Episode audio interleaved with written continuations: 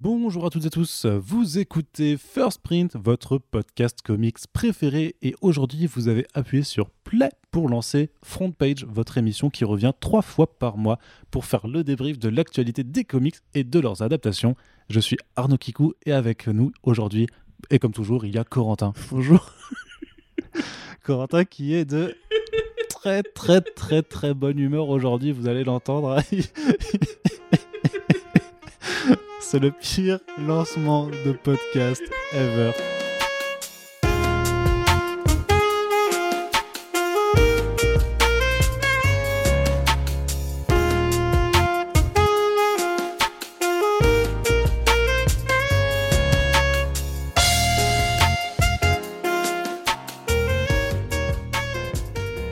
Profite maintenant que ces notes de euh, saxophone que vous connaissez bien soient passées pour reprendre le fil de l'émission avec un Corentin qui s'est discipliné.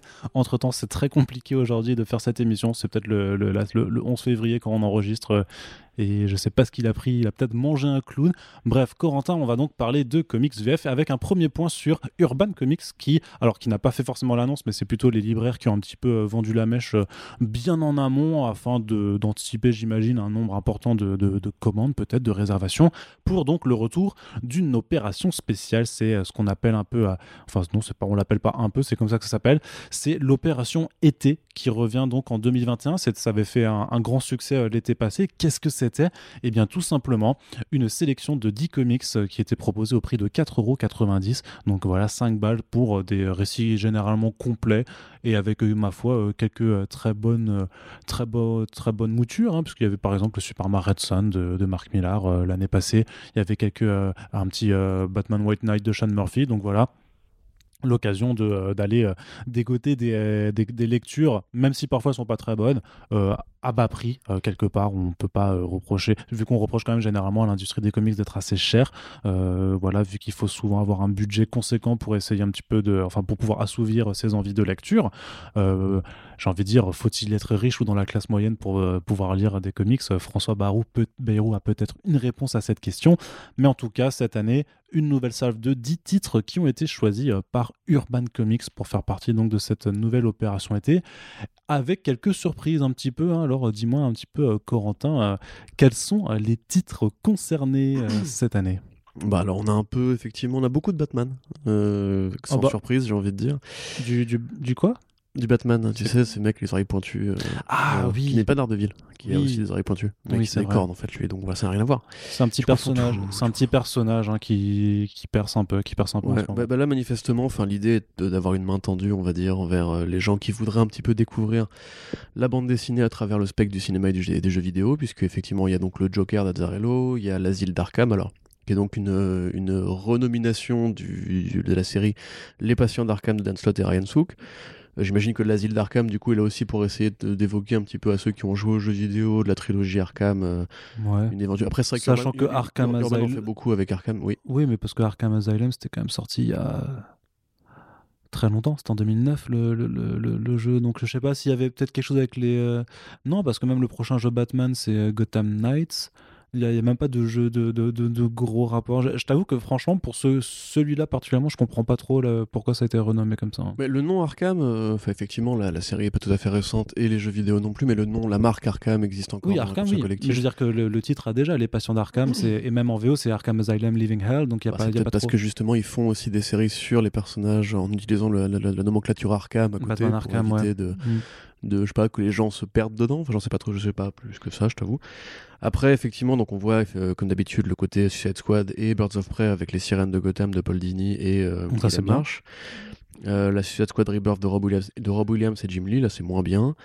Justice League versus Suicide Squad là c'est pas bien du tout. Euh, Ça- Cela, Evil. cela dit, tu vois, personnellement, je trouvais quand même que le Justice League versus Suicide Squad, c'était meilleur que euh, juste la série Suicide Squad de Rob, de Rob Williams. Oui, oui, sur une échelle de 1 à 10, il y en a un qui à 0, il y en a un autre qui a 1,5, quoi. Mais plus, là, en l'occurrence, même à 4,90€, tu peux te dire, euh, c'est cher pour ce que c'est. Bon, après, Forever Evil, évidemment, voilà, qui est très connu euh, des fans de, de DC Comics. Pas forcément un événement euh, cataclysmique, mais bon, il a fait le taf, on va C'était dire. plutôt cool à l'époque quand même. hein. Ouais, Batman con- contre Deathstroke est sorti d'ailleurs l'année dernière, je crois, en, Ouais. en relié. C'est ça. Euh, Et ça, c'est vraiment très particulier parce que justement, tu as la série Deathstroke de, euh, Christopher de Priest. Christopher Priest, qui est donc un- une série de long terme. hein. Et en fait, ils avaient déjà, pour la version cartonnée précédente, ils avaient fait un tome à part Batman vs Deathstroke. Ouais, alors que fait. pourtant, c'est un arc qui est compris intégralement dans ce run. Qui a peut-être une approche, alors certes l'approche elle est un petit peu différente, mais enfin le truc c'est que si tu lis juste cet arc, honnêtement, je pense que tu passes quand même à côté de pas mal de choses qui sont importantes dans ce run au total, donc c'est un petit peu un petit peu particulier. Ouais, là encore, on va pas faire les naïfs euh, en se demandant pourquoi ils ont mis, ils, Oui. Batman dans le titre, évi- évidemment. Batman et Deathstroke, c'est des personnages qui sont liés euh, par leur rencontre occasionnelle. C'est deux super combattants avec des gadgets, une iconographie qui plaît généralement à- au même public. Enfin, il y a qu'à voir justement quand Joe Manganiello euh, a été annoncé en Deathstroke, tout le monde avait l'air content, en tout cas parmi les fans de Batman. Le personnage avait été utilisé pour la promo de Arkham Origins, d'ailleurs, le jeu vidéo de Warner Bros. Euh, donc voilà, j'imagine que pour euh, Urban, c'est plus facile d'essayer de convertir les gens à Deathstroke en passant par le spectre de Batman. En l'occurrence, c'est une bonne histoire, donc on est content. Euh, Batman Pingouin, donc la splendeur du pingouin, là encore, euh, les Batman versus Bane, Batman versus Deathstroke, Batman versus Pingouin, Justice League versus Suicide Squad. Il y a beaucoup de versus, je trouve c'est un peu gamin. Euh, Peut-être que c'est aussi des études de marché qui montrent que les gens réagissent bien à ces, nomenclatures-là, mais bon, voilà, une série sympathique aussi, considérée comme un, l'un- l'un des très bons passages sur le personnage de Oswald Cobblepot par Gregor Witt et euh, Simon Kudranski et enfin les Queen Rebirth de Connor Palmiotti. Voilà qu'on a vraiment réussi à mettre à toutes les sauces. C'est genre il n'y a pas une, une version qui n'a pas encore été faite. Mais ça, Euh, ça dit, c'est euh, c'est le tome Rebirth, donc c'est même pas les tout débuts de la série, c'est euh, en fait la- le, le- le pseudo relaunch qui avait été fait en Oui, 2016. qui est la alors suite que, euh, euh, canonique voilà. de la, la série Tout à donc c'est très bizarre. Bon après voilà moi je suis un peu euh, effectivement un peu circonspect par le, le- le choix de certains, de certains projets. Le fait est que comme on l'a vu récemment avec les chiffres de vente euh, en 2020 la France aime Batman la France consomme Batman la France investit majoritairement pour les comics le créneau Batman donc évidemment Urban Comics est dans son rôle puisque c'est eux qui ont la franchise J'aurais aimé des trucs qui seraient peut-être plus, euh, plus rares, on va dire, parce qu'effectivement, c'est même des projets qui sont assez récents pour la plupart.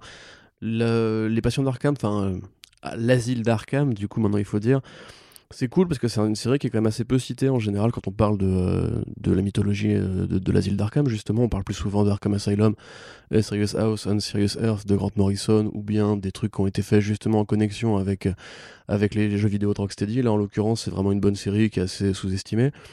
Bon, le Joker d'Azzarello et Libermero, enfin, s'il y a encore un foyer en France qui ne l'a pas, ça me, ça me surprend de, de vouloir encore le, le reproposer. Et ouais, bah, c'est vrai que ça manque un peu d'originalité. Mais si ça peut draguer, enfin, je pense que l'idée est très claire, c'est de draguer justement les gens Bien qui sûr. auraient découvert le Suicide Squad avec les 1,5 films qui, qui sont en développement.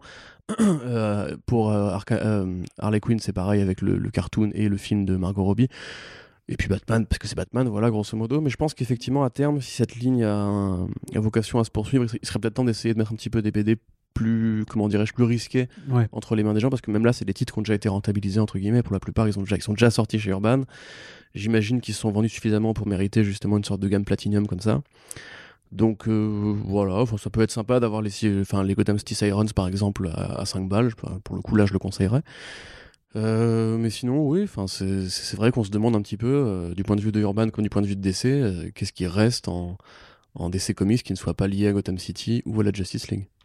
Après, comme tu l'as un, peu dit, euh, l'idée c'est peut-être, euh, au-delà de vouloir juste mettre euh, des comics pas trop chers dans les mains ou de vouloir intéresser un public qui, qui passe par le prisme des adaptations, a aussi, ouais, effectivement, juste cette idée que le lecteur occasionnel, parce que c'est aussi, voilà, ces bouquins-là, ça va se retrouver dans les librairies, mais aussi dans les, je crois, dans les grandes surfaces et ce genre de choses. Tu vois, en tout cas, c'est vraiment distribué à très grande échelle avec une grosse, une grosse production.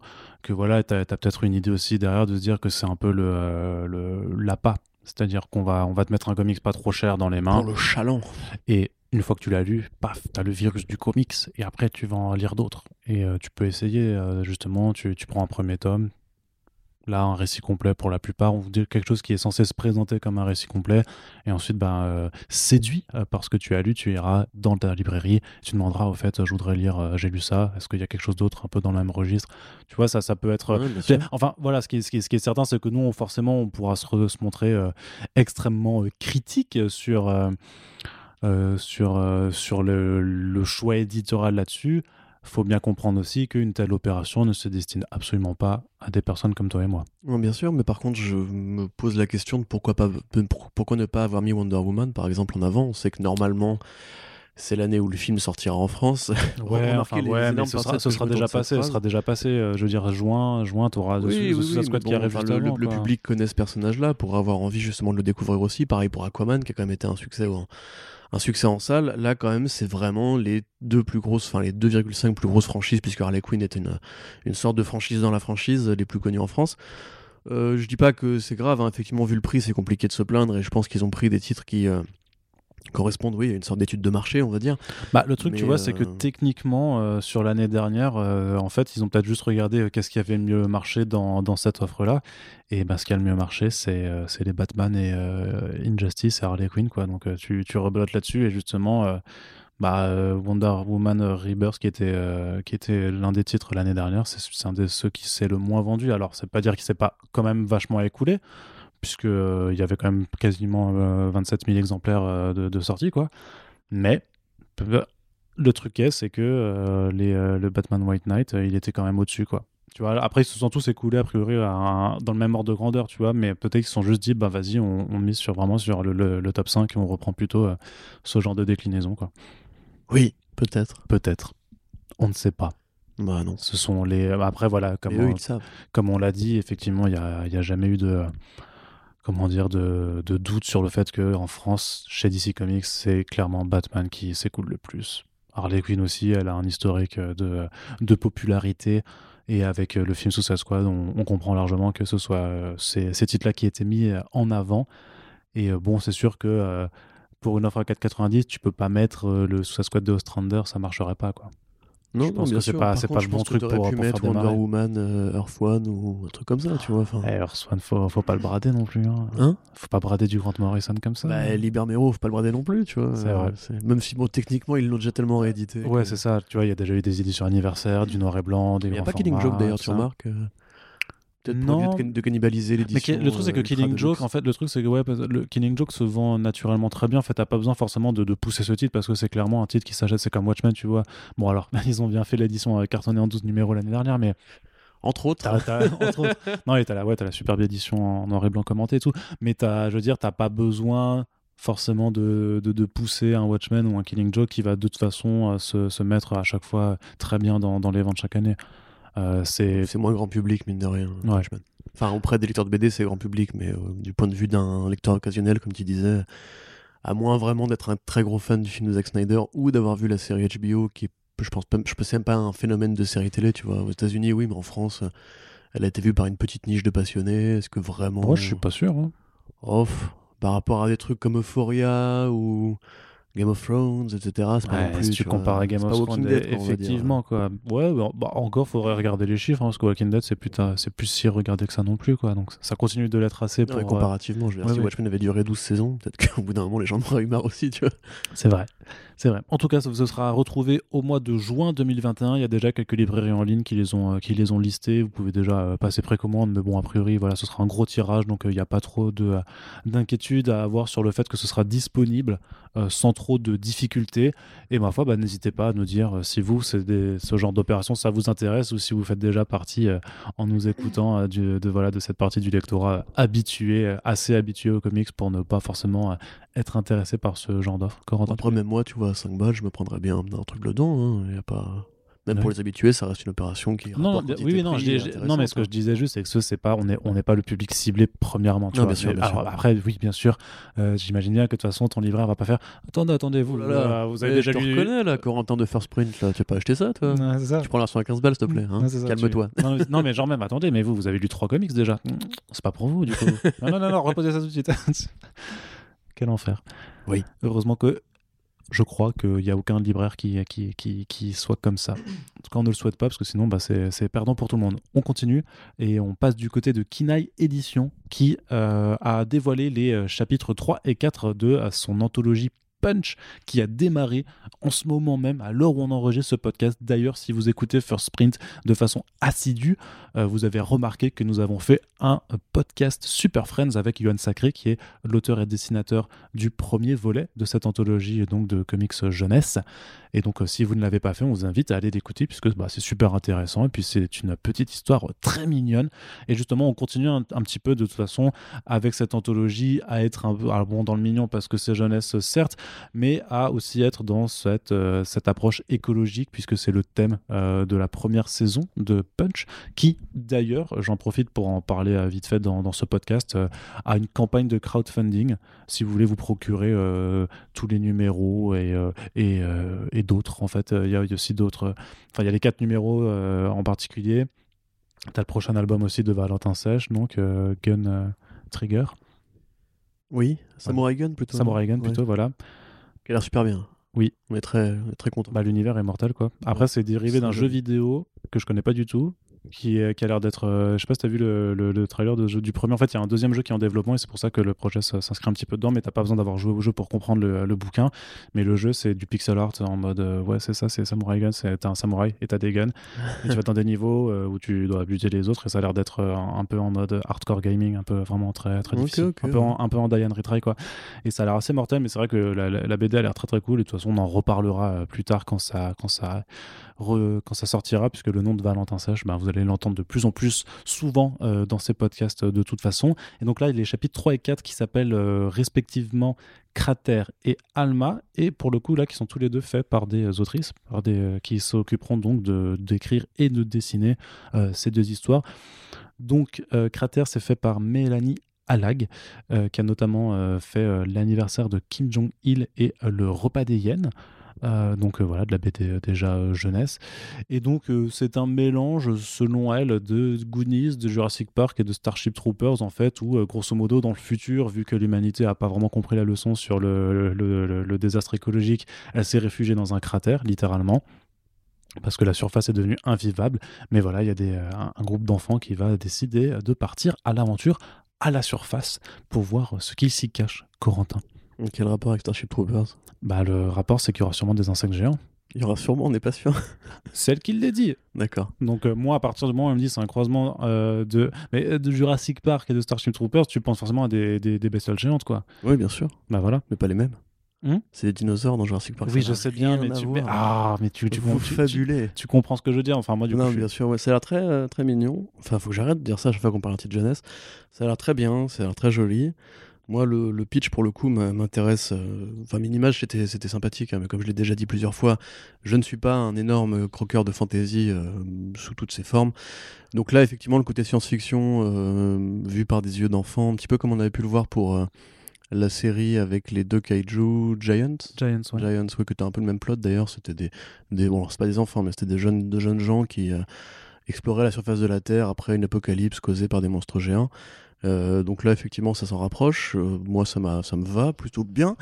Ce que je vois des designs, effectivement, il y a un trait, euh, il y a un trait qui a l'air assez recherché, qui est pas forcément que dans le mignon, justement, qui essaye un petit peu de poser une esthétique de science-fiction un petit peu colorée, un petit peu attachante, agréable à l'œil. Et puis il y a des insectes, il y a des designs d'insectes, d'où les insectes géants. Tout à fait, merci. Mais ils sont pas géants là. Bah, là, tu le sais pas parce que ils sont dessinés. Il y a aucune preuve, Arnaud, qui coud. C'est vrai. Voilà. Starship Troopers, en plus, en plus c'est pas, jeunesse, tu vois. Imagine une BD jeunesse Starship Troopers. Ce serait bizarre quand même. Bah pourquoi pas. Avec des, un gouvernement fasciste qui envoie des, gens à la mort pour, le, pour capturer un cerveau insectoïde géant. Allez, hey, Kinaï, on a un pitch pour vous. Donc oui, effectivement, enfin moi pour le, pour le coup, c'est peut-être l'un des projets Kinaï qui me, enfin Punch qui m'intéresse le plus. Très bien. Et le, et le quatrième, du coup, c'est Alma. Donc, ce sera écrit et dessiné par Justine Thibault. Et donc, en fait, là, on nous parle en fait d'un village. Alors, c'est vraiment plus un univers de fantasy, euh, de nouveau, fantasy jeunesse. Donc, on est dans un village où, euh, grosso modo, euh, vivent des êtres avec des ailes de papillons. Donc, je dirais par, par défaut des fées, mais c'est pas forcément des fées, quoi. Et justement, en fait, tous les jeunes sont récupérés en fait par, par des plus vieux pour faire leur renseignement et tout ça. Et donc, il y a la jeune Alma qui est récupérée par Baba. Et c'est le truc, c'est que cette personne, elle est connue pour s'occuper que de cas désespérés, ce qui laisse supposer que bah, peut-être que Alma a des, petits, a des petits problèmes, elle est un peu différente des autres, et donc j'imagine que c'est un récit qui peut s'intéresser à cette question de, de la différence, qui est une thématique, on va dire, abordée de façon assez générale dans la littérature jeunesse ou dans, dans la BD jeunesse, parce que... Bah, il y a aussi le numéro, enfin, l'histoire de Elsa qui arrive bientôt moineau. avec euh, le moineau, ouais, c'est ça. Avec Soria. Qui, bah, c'est un petit, ouais, faudra voir, faudra voir parce que c'est un jet. C'est un jet qui est sauvé. c'est euh, la petite c'est dont le surnom est moineau et c'était vrai qu'elle aussi, elle a un problème parce qu'elle est un peu moquée des autres, donc faudra voir. Mais après, faudra voir comment les, les thématiques se, répondent. C'est un truc qui, qui est fait est normal entre guillemets. C'est universel en fait. ouais, c'est universel. Et là, par contre, les designs, c'est mortage tout. Enfin, la côté, tu sais, il y, a une planche qui a été mise mm. en ligne où on voit justement la petite Alma qui évolue dans cet univers de végétation euh, luxuriante parce que c'est des êtres de petite taille, j'imagine quoi. Et enfin, c'est ultra beau. Alors, je sais pas si elle est sur, euh, pareil, sur un Procreate, sur iPad Pro, ce genre de choses, mais il y a vraiment. Euh, je, je sais pas si c'est numérique d'ailleurs ou, pas, mais euh, moi, ça m'enchante déjà de, de, ouf. Oui, bah, je suis très content pour, pour toi. T'es content pour moi Non, ça a l'air joli, effectivement. après, là, c'est vrai que le, le, le, scénario, enfin, le synopsis me, me, croque moins, on va dire. Mais effectivement, oui, la première page qui a été montrée fait très. ça, c'est de la bonne BD numérique, on va dire. On dirait un peu du concept art justement de mmh. des trucs façon euh, comment s'appelait ce jeu déjà euh, Akanero ou oui Akanero je crois que ça s'appelait ou euh, Ori and the Blind Forest et tout. Enfin ce côté un petit peu effectivement la la forêt qui s'empare de enfin qui, qui se manifeste comme une sorte d'imaginaire un peu omniprésent.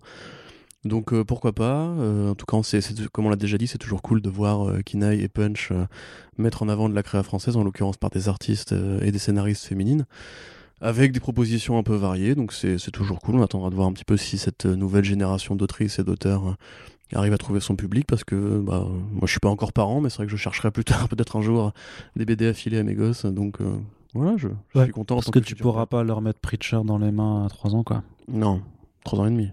Trois ans. soyons responsables. On fera aussi un podcast sur l'éducation selon Corentin et euh, je crois qu'il y aura des gens horrifiés. J'ai déjà dit, mon père il avait le câble, on regardait Oz et Sex and the City et je suis pas devenu un pervers ou un tueur en série. Hein.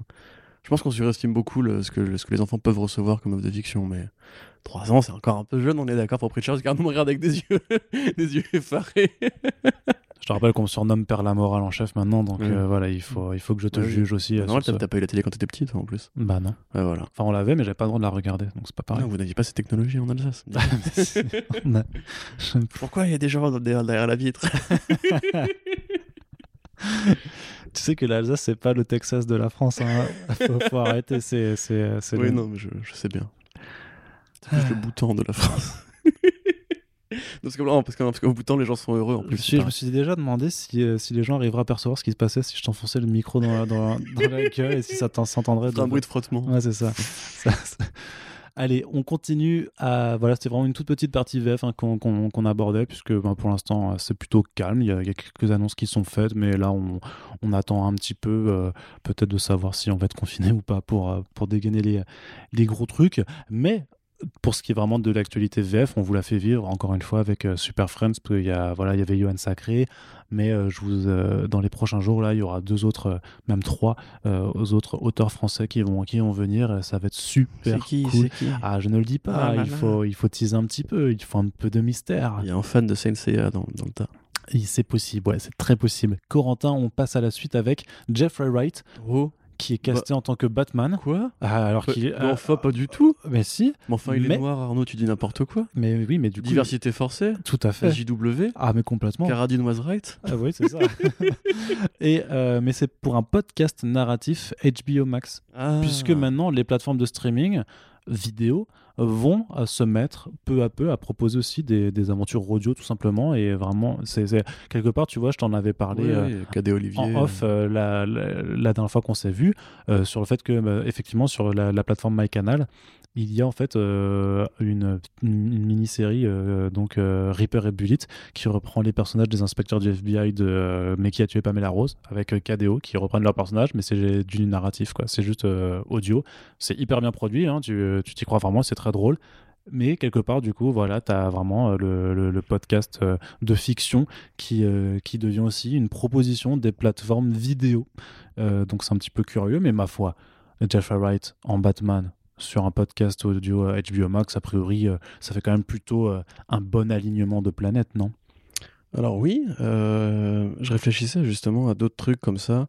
Il me semble qu'il y avait une émission qui avait été faite par, je ne sais plus si c'était Canal ou si c'était une émission américaine.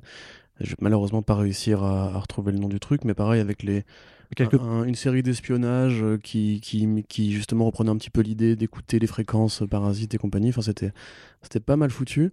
Quelque part, même dans ce domaine-là, en fait, c'est pas une nouveauté d'avoir du podcast avec des super-héros parce que DC avait déjà annoncé un partenariat avec Spotify.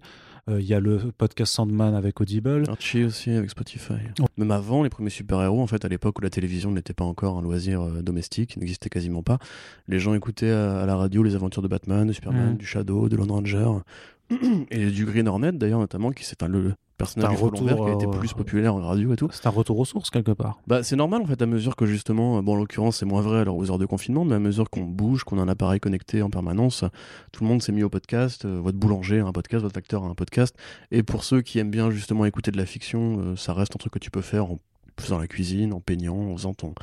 C'est-à-dire que tu, tu commences quand même à, te demander quelle est la différence peut-être entre justement ces podcasts narratifs et au final le livre audio, si ce n'est que c'est juste pas une lecture d'un bouquin qui existe déjà, mais en fait la, la différence devient ténue. Mmh, hein. Tout à fait, il y avait même des livres audio, notamment sur Audible, il y avait bah déjà il y a Sandman effectivement, mais je pensais plutôt à l'adaptation de Fight Club qui avait été faite, où c'était en fait plusieurs acteurs, il y avait des valeurs de prod, il y a des bruitages et tout, qui essayaient de reproduire des ambiances, donc c'était en fait un podcast narratif.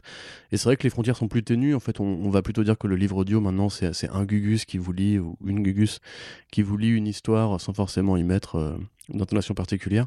D'ailleurs, je suis dégoûté parce qu'il y, y, a des livres audio Sherlock Holmes sur Spotify, mais le mec qui fait la voix, en fait, c'est le même mec. Enfin, il fait, il la voix de tous les personnages, et quand il fait Sherlock Holmes, il prend une sorte d'accent de vieux connard ce qui, ce qui rend le personnage assez odieux. Bref, euh, je sais pas pourquoi je vous parle de ça. Mais en l'occurrence, Jeffrey Wright, bah, c'est cool parce qu'il a une, plutôt une belle voix.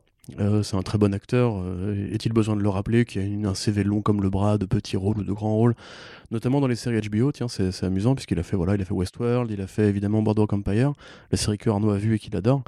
Euh, il a fait. Je l'ai regardé cinq fois pendant le confinement. Felix Leiter dans les James Bond de la génération Craig. Enfin, il a fait énormément de choses. Il a vraiment un CV très très long. Là, il va être le commissaire Gordon, donc c'est quelque part amusant. Après la polémique justement sur le fait qu'il était noir et qu'il n'aurait du coup pas dû être le, commissaire Gordon de la part de nos amis ouverts d'esprit, euh, de voir que finalement, bah, a priori à l'audio, en plus, je ne pense pas que ça dérangera grand monde puisqu'il n'y a pas de notion de couleur de peau à l'audio. Encore que le débat puisse être lancé. Euh, d'ailleurs, il est très d'actualité en ce moment, puisque je sais pas si tu as vu, mais il y a le film Coming to America, enfin euh, le film avec Eddie Murphy qui joue un prince d'Afrique euh, qui est en France et le doubleur le, euh, prince de New York. Le prince de New York voilà le prince de New York 2 qui arrive et le doubleur de Eddie Murphy justement est mort et ça a lancé un petit peu la polémique sur comment beaucoup de gens s'étaient inspirés de sa voix pour en fait faire créer un stéréotype vocal pour les noirs américains tu sais quand tu regardes les, les, guignols de l'info en fait Obama disait hé hey, mec et tout comme Eddie Murphy alors que enfin il a jamais parlé comme ça et aucun noir américain ne parle comme ça à part Eddie Murphy oui ok voilà. je vois je vois je vois ouais. donc en l'occurrence c'est cool effectivement j'ai écouté enfin The Long Night de Wolverine c'est sympathique sans plus, donc moi je m'intéresserais plutôt à savoir qui va écrire. Euh, malgré Richard Armitage. Euh, Mais il double très bien. Le problème c'est que l'histoire elle, elle, est sympathique, tu vois. C'est pas, pas un grand run, quoi, grosso modo. J'aurais limite plus intéressé par une adaptation des, de Wolverine plus célèbres comme Old Man Logan à l'audio ou euh, le Wolverine de, de, Frank Miller et Claremont. Ouais, mais quelque part là t'as quand même l'occasion de créer de, de, nouvelles, histoires, aussi. et... Qui seront adaptées ensuite en BD pour être rentabilisées en plus, donc. Par exemple, c'est vrai, c'est vrai qu'il y a cette possibilité également, mais après, tu peux aussi juste te dire, vas-y, on cantonne une histoire à un média et à une façon de, de, de, développer ça, parce que tu racontes pas qui tu es naïf. un podcast narratif comme tu écris une BD, c'est pas, pas forcément la même chose. Alors oui, je suis peut-être naïf.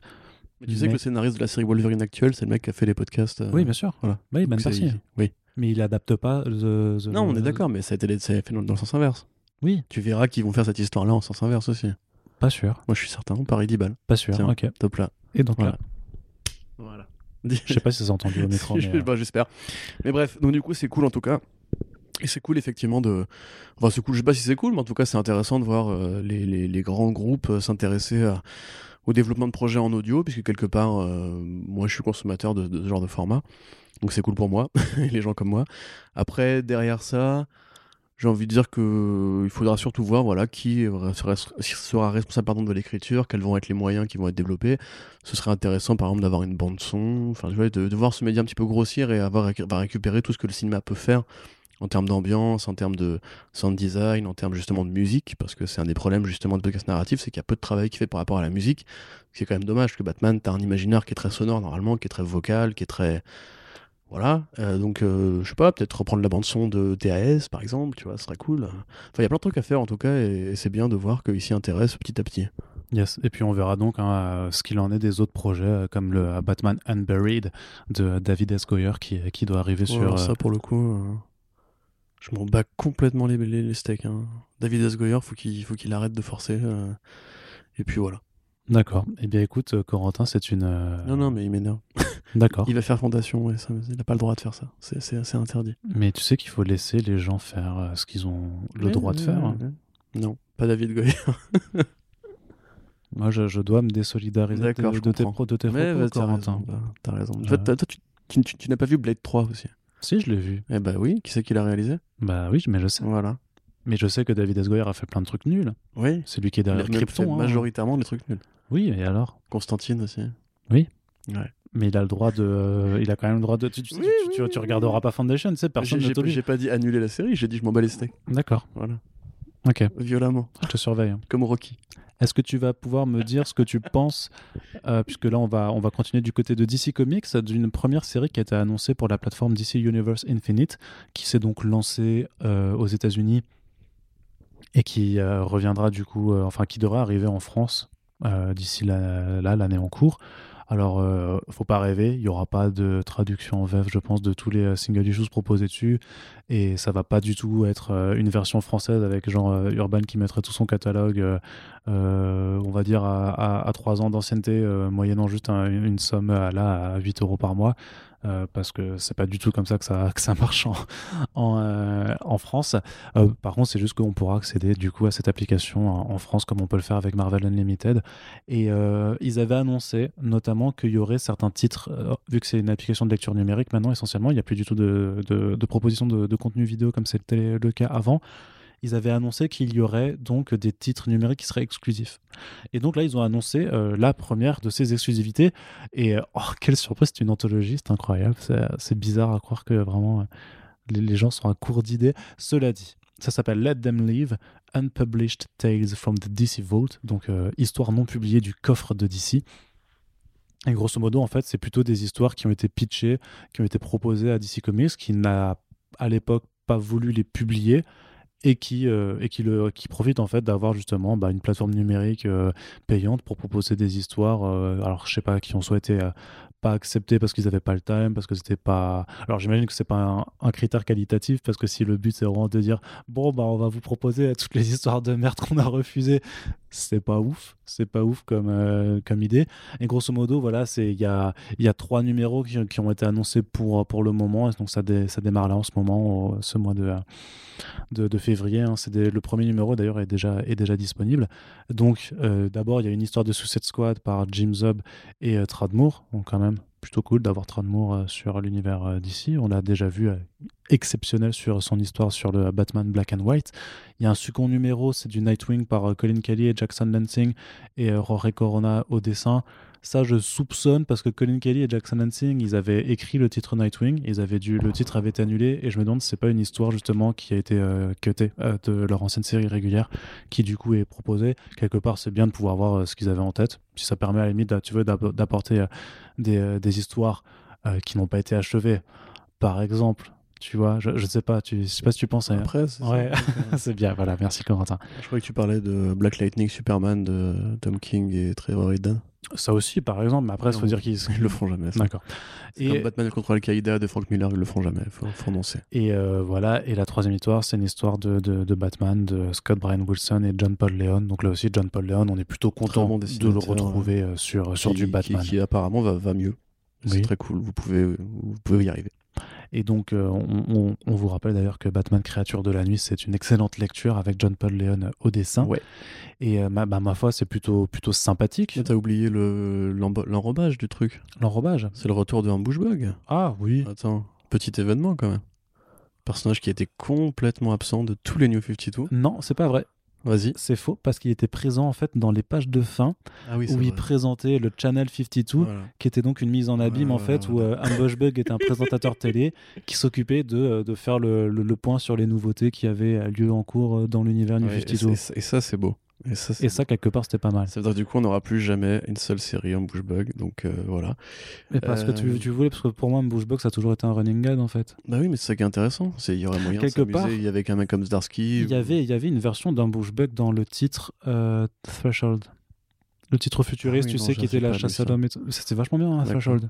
Ok. Pour ce que c'était. Pas non plus tous les New 52. Hein, c'est pas tranquille. Ah, c'est là qu'on reconnaît les vrais fans, Corentin. Non mais surtout voilà pour parler de l'enrobage donc ce sera un bushbug qui va raconter euh, comme le crypt- un, un crypt keeper euh, C'est ça, ouais. euh, les histoires voilà d'où le format anthologique qui permettra de pas juste faire un single un single un single et d'avoir une sorte de, de liant Oui, bien sûr. voilà on imagine qu'il y aura de la blague puisque euh, pour ceux qui voient pas en bushbug c'est un c'est une parodie de Superman euh, croisée avec Bugs Bunny on va dire qu'une sorte d'insecte euh, qui doute de la réalité autour de lui et comme tu dis c'est un running gag c'est un peu le Captain Carrot euh, de cet univers enfin je suis con parce que c'est dans le même univers c'est un peu voilà une sorte de personnage de cartoon qui vient s'intégrer à la réalité de ces comics et qui effectivement est connu pour faire des crashs de réalité assez réguliers des commentaires méta longtemps avant l'invention de Deadpool euh, qui est un, un personnage qui est assez, euh, assez cool mais qui a souvent été un petit peu ignoré par DC qui sait pas trop quoi en foutre parce qu'il faut du talent pour Ah oui, c'est ça. Il faut du talent pour le mettre en avant. voilà.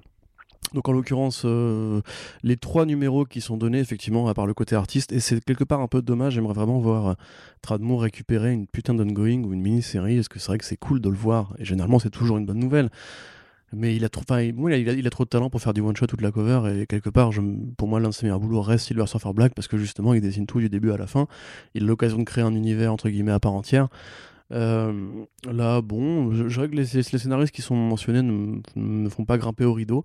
Par contre, la perspective, effectivement, de récupérer un peu les fonds de tiroir, Arnaud, une blague, un peu au rideau. Absolument pas. Qu'est-ce qui est, pourquoi alors? Rien, non, non. Donc, Je pensais que moi, j'allais te faire grimper au rideau, et puis Ouais, ouais, c'est ouais. tout. mais bon. Putain, mais t'es en forme, toi, aujourd'hui. Donc, euh, effectivement, tu sais, je le vois sourire comme un con derrière, avec Eric Smart, sa propre blague, tu vois. Donc, euh, il y a peut-être moyen, effectivement, de s'amuser avec des trucs qui n'ont pas été retenus. Par contre, je pense pas que tout ce que nous, on aurait aimé voir, parce qu'il y a plein de projets qui n'ont jamais été faits, euh, dont on avait entendu parler et tout, comme justement le Black, Light- le Black Lightning euh, Trevor Van Eden. Je pense pas que ça, il faudra s'y attendre. À mon avis, ça va, plus, ça va plutôt être des chutes de studio, on va dire, enfin des déchets. Ouais, c'est ça, des, euh, c'est du, du, du, du chouette recyclage, on va dire. Ouais, ouais, ouais. ouais. Bah, C'est- déjà bien. Déjà bien. Après, effectivement, on, on sait, on va en parler juste après d'ailleurs, que euh, Jim Lee avait dit le numérique fait partie des stratégies d'avenir de, de Tout à fait, ouais, bien sûr. Ça, quelque part, c'est un peu comme Black and White, c'est un truc que tu peux faire facilement sans euh, justement te, te- te ruiner la santé. Puisque comme justement le côté ontologique fait que là, tu peux annuler la série du jour au lendemain, tout le monde va s'en foutre, puisque il n'y a pas de projet de long terme ou de, de continuité en mouvement. Donc c'est cool. Euh, et après, du coup, bah, tu pourrais parler d'une autre série. Bah justement, parce que voilà, l'offre numérique, elle est con- con- continuellement en fait en, en expansion et surtout que souvent, à- avant, il y a encore quelques années, quand tu parlais d'un titre digital first, euh, c'était très souvent quand même euh, des petits voilà des petites anthologies, tu sais, comme les euh, Adventures of Superman, euh, les Legends of the Dark Knight qui avaient repris un petit peu, ou les euh, Wonder Woman, Sens- Sensational Wonder Woman, tu vois, c'était jamais forcément. Alors il y avait des bonnes des bonnes équipes créatives, mais c'était jamais un truc sur lequel franchement il y avait un énorme accent qui était mis. Et le plus gros succès au final du digital du, digital- first, c'était Injustice, vraiment. C'était vraiment Injustice, tu vois, parce qu'ils avaient fait plein d'autres séries aussi dérivées de, de, jeux vidéo, comme euh, Arkham Knight, non? Non, non, non, DC Infinite, là, je sais plus comment il s'appelle, ce, ce jeu vidéo. euh, DC Universe Online, ils avaient fait un Ah, truc ouais. comme ça. Rappelez-vous. Ils avaient fait, ouais, non, tu vois, ils avaient fait plein de, de, de trucs nuls. Mais en attends, mais Legendary Wonder Woman, c'était bien du vrai. First. Oui, c'était du Et First. Gotham, l'île Gotham aussi, non? Euh, ouais, aussi, effectivement. Voilà, tu dis n'importe quoi, Arnaud. Non, c'est vrai qu'il y avait des bons trucs. Non, non, mais j'ai pas dit qu'il y avait des trucs nuls. J'ai dit que c'était pas souvent des trucs sur lesquels ils mettaient l'accent. De- ils mettaient leurs plus gros auteurs. En, en l'occurrence, Lily Gotham, c'était excellent. Ouais. Mais c'était pas non plus un truc sur lequel DC en faisait des caisses. Ouais, c'est vrai que c'est un succès surprise en vrai. Alors que, alors que voilà. Alors que là, quand même, maintenant, tu sais, il y a- enfin, il y a quand même euh, John Ridley Ford qui est un auteur euh, oscarisé, euh, qui est dessus pour continuer The Next Batman, donc pour raconter ses origines en, digi- en digital first.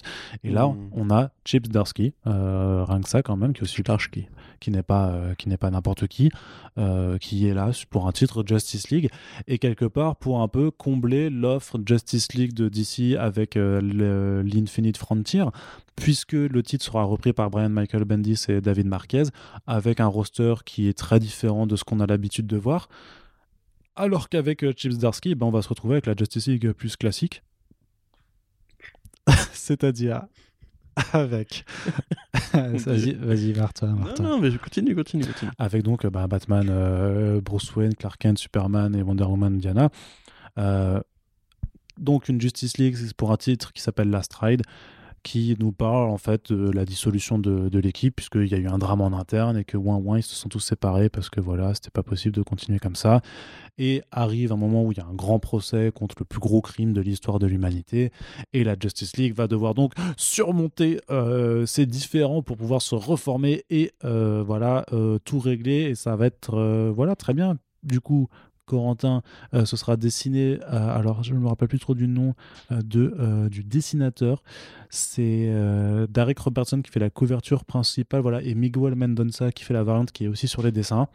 Corentin, tu tires une tête d'enterrement. Non, non, tout va bien, ça a l'air super. non, non. Après, Steve Zdarsky s'est montré euh, bon euh, autant quand il fait des, des comédies, mais aussi même sur des titres plus sérieux comme le Daredevil euh, de, qu'il fait chez, chez Marvel. Qui, alors Corentin, c'est comme pour Immortal Hulk, toi, t'es- c'est pas ta cam ou tu trouves pas ça ouf, mais de la vie générale, c'est quand même des titres qui sont très appréciés en La ce vie moment. générale à tort. Parce que Thor, Putain, c'est chez chez Marvel. Marvel. On est chez Marvel. Non, on n'est pas chez Marvel. Bah non. si, on parlait de Daredevil.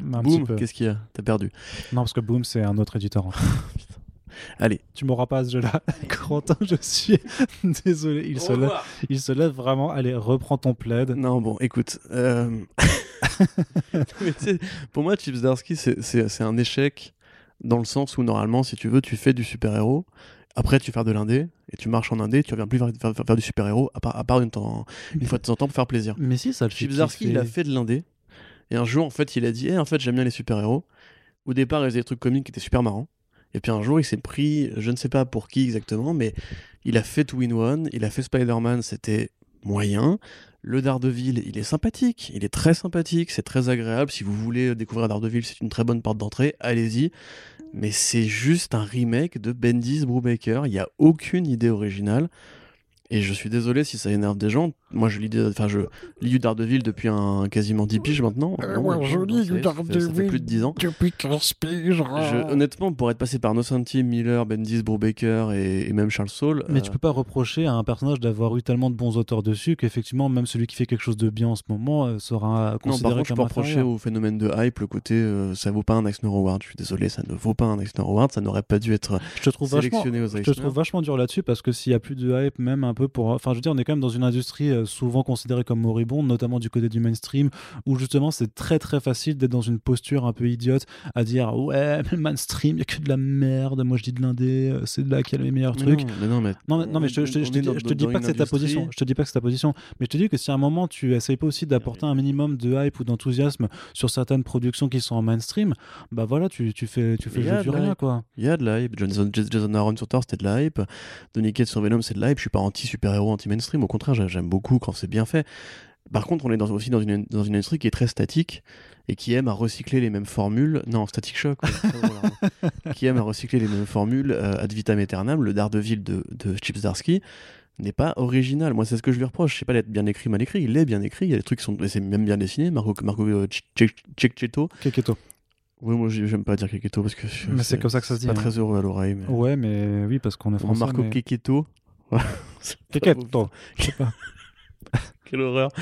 Bref, après voilà, on va pas faire un débat sur le Daredevil de, de, de Zdarsky. Non, Moi, par contre, euh, ce que, J'interdis à personne de l'aimer et même tu- de trouver bien, etc. là Par où contre, tu je- essayes d'en venir, c'est de dire que, que- voilà que du coup, vu qu'il est pas original sur Daredevil, il va pas être original Non, sur Justice je, League. je pense qu'on l'a monté en épingle comme un mec qui compte aujourd'hui dans les scénaristes, alors que pour moi, il n'a rien fait de très convaincant ou de vraiment qui, qui mérite le, le statut de vedette qu'il a acquis aujourd'hui.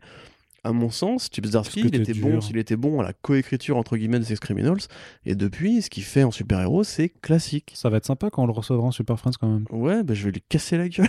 tu vas rien faire du tout sur Non, non, mais attends, je suis pas en colère contre Zdarsky. Au au contraire, même, j'aime beaucoup le dessinateur. Quand il a travaillé sur euh, Star-Lord, je trouvais ça super marrant. Quand il fait du marrant, c'est marrant. Mais quand il fait du sérieux, je trouve ça juste conventionnel. Franchement, Two in One, ou même son spectaculaire Spider-Man, je crois que c'était ça. Ouais, c'était Peter Parker de spectaculaire. quoi. Enfin, il y avait, y avait rien de spécial. Et Daredevil, c'est pareil. C'est du bon Daredevil, mais c'est, c'est- ça a rien de. Encore Charles Soule, j'ai beaucoup de reproches à lui faire, mais au moins il a essayé de faire un truc plus personnel. Là, en l'occurrence, euh, non, je vois pas trop l'engouement. D'accord. Et puis, ouais, même le pitch de la série, c'est classique, quoi. Alors le pitch, effectivement, il a même pas de chocolat au milieu, c'est un pitch Voilà, nature. hein. d'accord, c'est bizarre quand même. Donc oui, non, je pas Après, du tout en, pas du tout emballé. Je trouve que DC, euh, enfin, t'as tort justement de copier Marvel en prenant des mecs, les mêmes mecs à chaque fois, même aux, aux mêmes endroits. Alors que, bah, je sais pas, ce serait peut-être plus intéressant d'avoir un putain de Batman par Bendis au hasard, tu vois.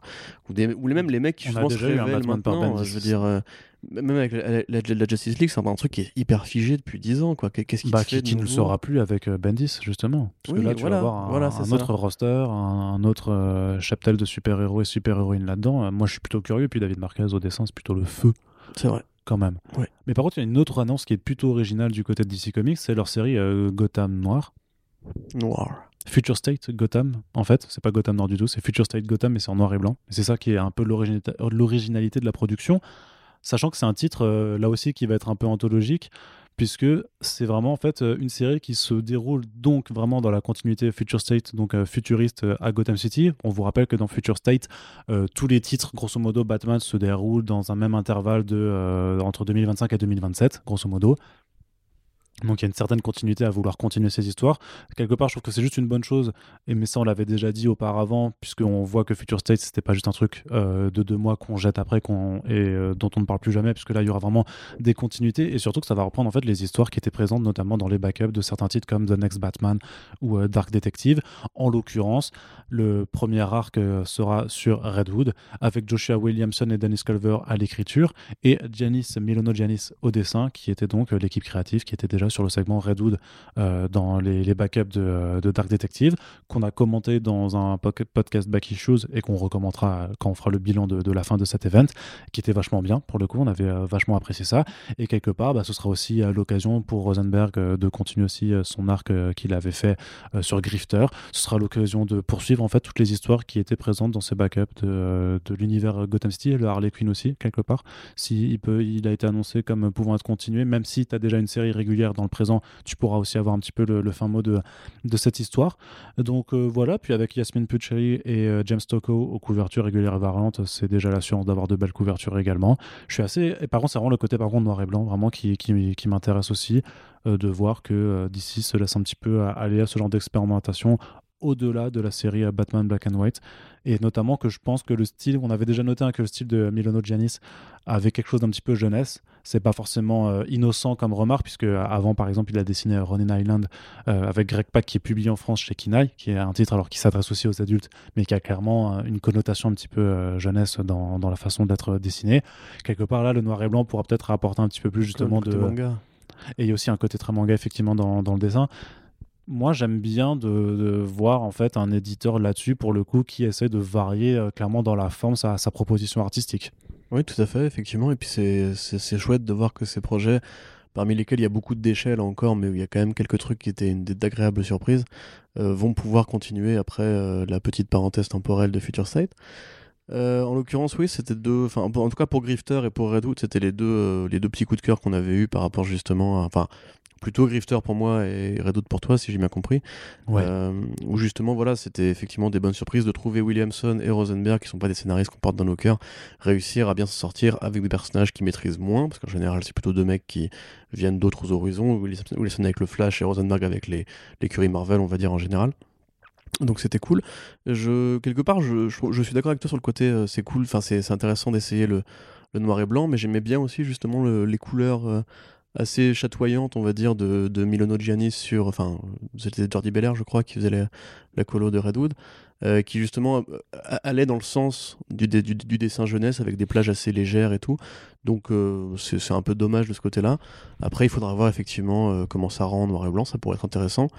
Mais euh, voilà, voilà une façon entre guillemets de faire de l'anthologie intelligente. On va dire. En plus, c'est des arcs scénaristiques, c'est pas un numéro. Ouais, c'est ça, voilà. c'est ça, ça. Donc voilà, ça, ça, ça m'intéresse déjà beaucoup plus. Comme ce qu'avait pu faire Detective Comics à une époque, euh, notamment. C'est pour ça que ça s'appelle vraiment- enfin, ça variait des points de vue Ouais. d'un d'un arc à l'autre. Oui. C'est pour ça que ça s'appelle Future State Gotham et pas Redwood ou un autre truc, parce que c'est vraiment l'idée, c'est enfin c'est un Tales, Tales from Gotham, tu vois, grosso Ah, modo, dans, ouais. dans l'idée. Puis voilà, moi je, suis- je suis plutôt intéressé Yes. Est-ce que tu es intéressé aussi, du coup, puisqu'on va switcher un petit peu de bord, on va aller dans l'indé un petit peu, euh, pour aller parler d'Image Comics qui fait un titre qui s'appelle Made in Korea pour parler euh, d'intelligence artificielle, Corentin. Est-ce que tu peux nous expliquer un petit peu ce que c'est ce projet euh Ouais, alors ça, ça a pas grand chose de très original sur le papier, mais ça peut Ah être bah du coup on n'en parle puisque- pas alors. Eh. puisque ça parle un truc personnel en fait. Donc le scénariste c'est Jérôme- Jérémy Holt, je crois, Ouais. euh, qui est un mec qui avait déjà fait justement de, de- comment dirais-je, qui avait déjà Bah, Vraiment qu'on filme les podcasts. Euh, tu veux que je décrive aux gens ce qui vient de se non, passer non, Ok, absolument. d'accord. Bah non, bah non. Donc Jeremy Holt qui avait déjà utilisé justement la science-fiction euh, pour parler de, de sujets plus sociaux, enfin plus sociétaux on va dire même. Euh, il avait déjà notamment travaillé sur le sujet de la réalité virtuelle et puis je crois aussi de la robotique. Là en l'occurrence on est sur un, un, un plot qui va évoquer des trucs à plein de gens puisque c'est un monde futuriste, euh, l'humanité et les corporations ont créé des intelligences artificielles en Corée, notamment une boîte coréenne, et euh, il se trouve que c'est aussi un monde dans lequel l'humanité ne procrée plus, n'a plus d'enfants, et donc une famille va adopter une, une jeune, euh, une jeune euh, IA, on va dire un jeune robot IA, qui s'appelle Jessie. Euh, ils vont le présenter comme leur enfant euh, auprès de leur famille, de leur cercle d'amis, donc c'est des gens plutôt aisés et tout.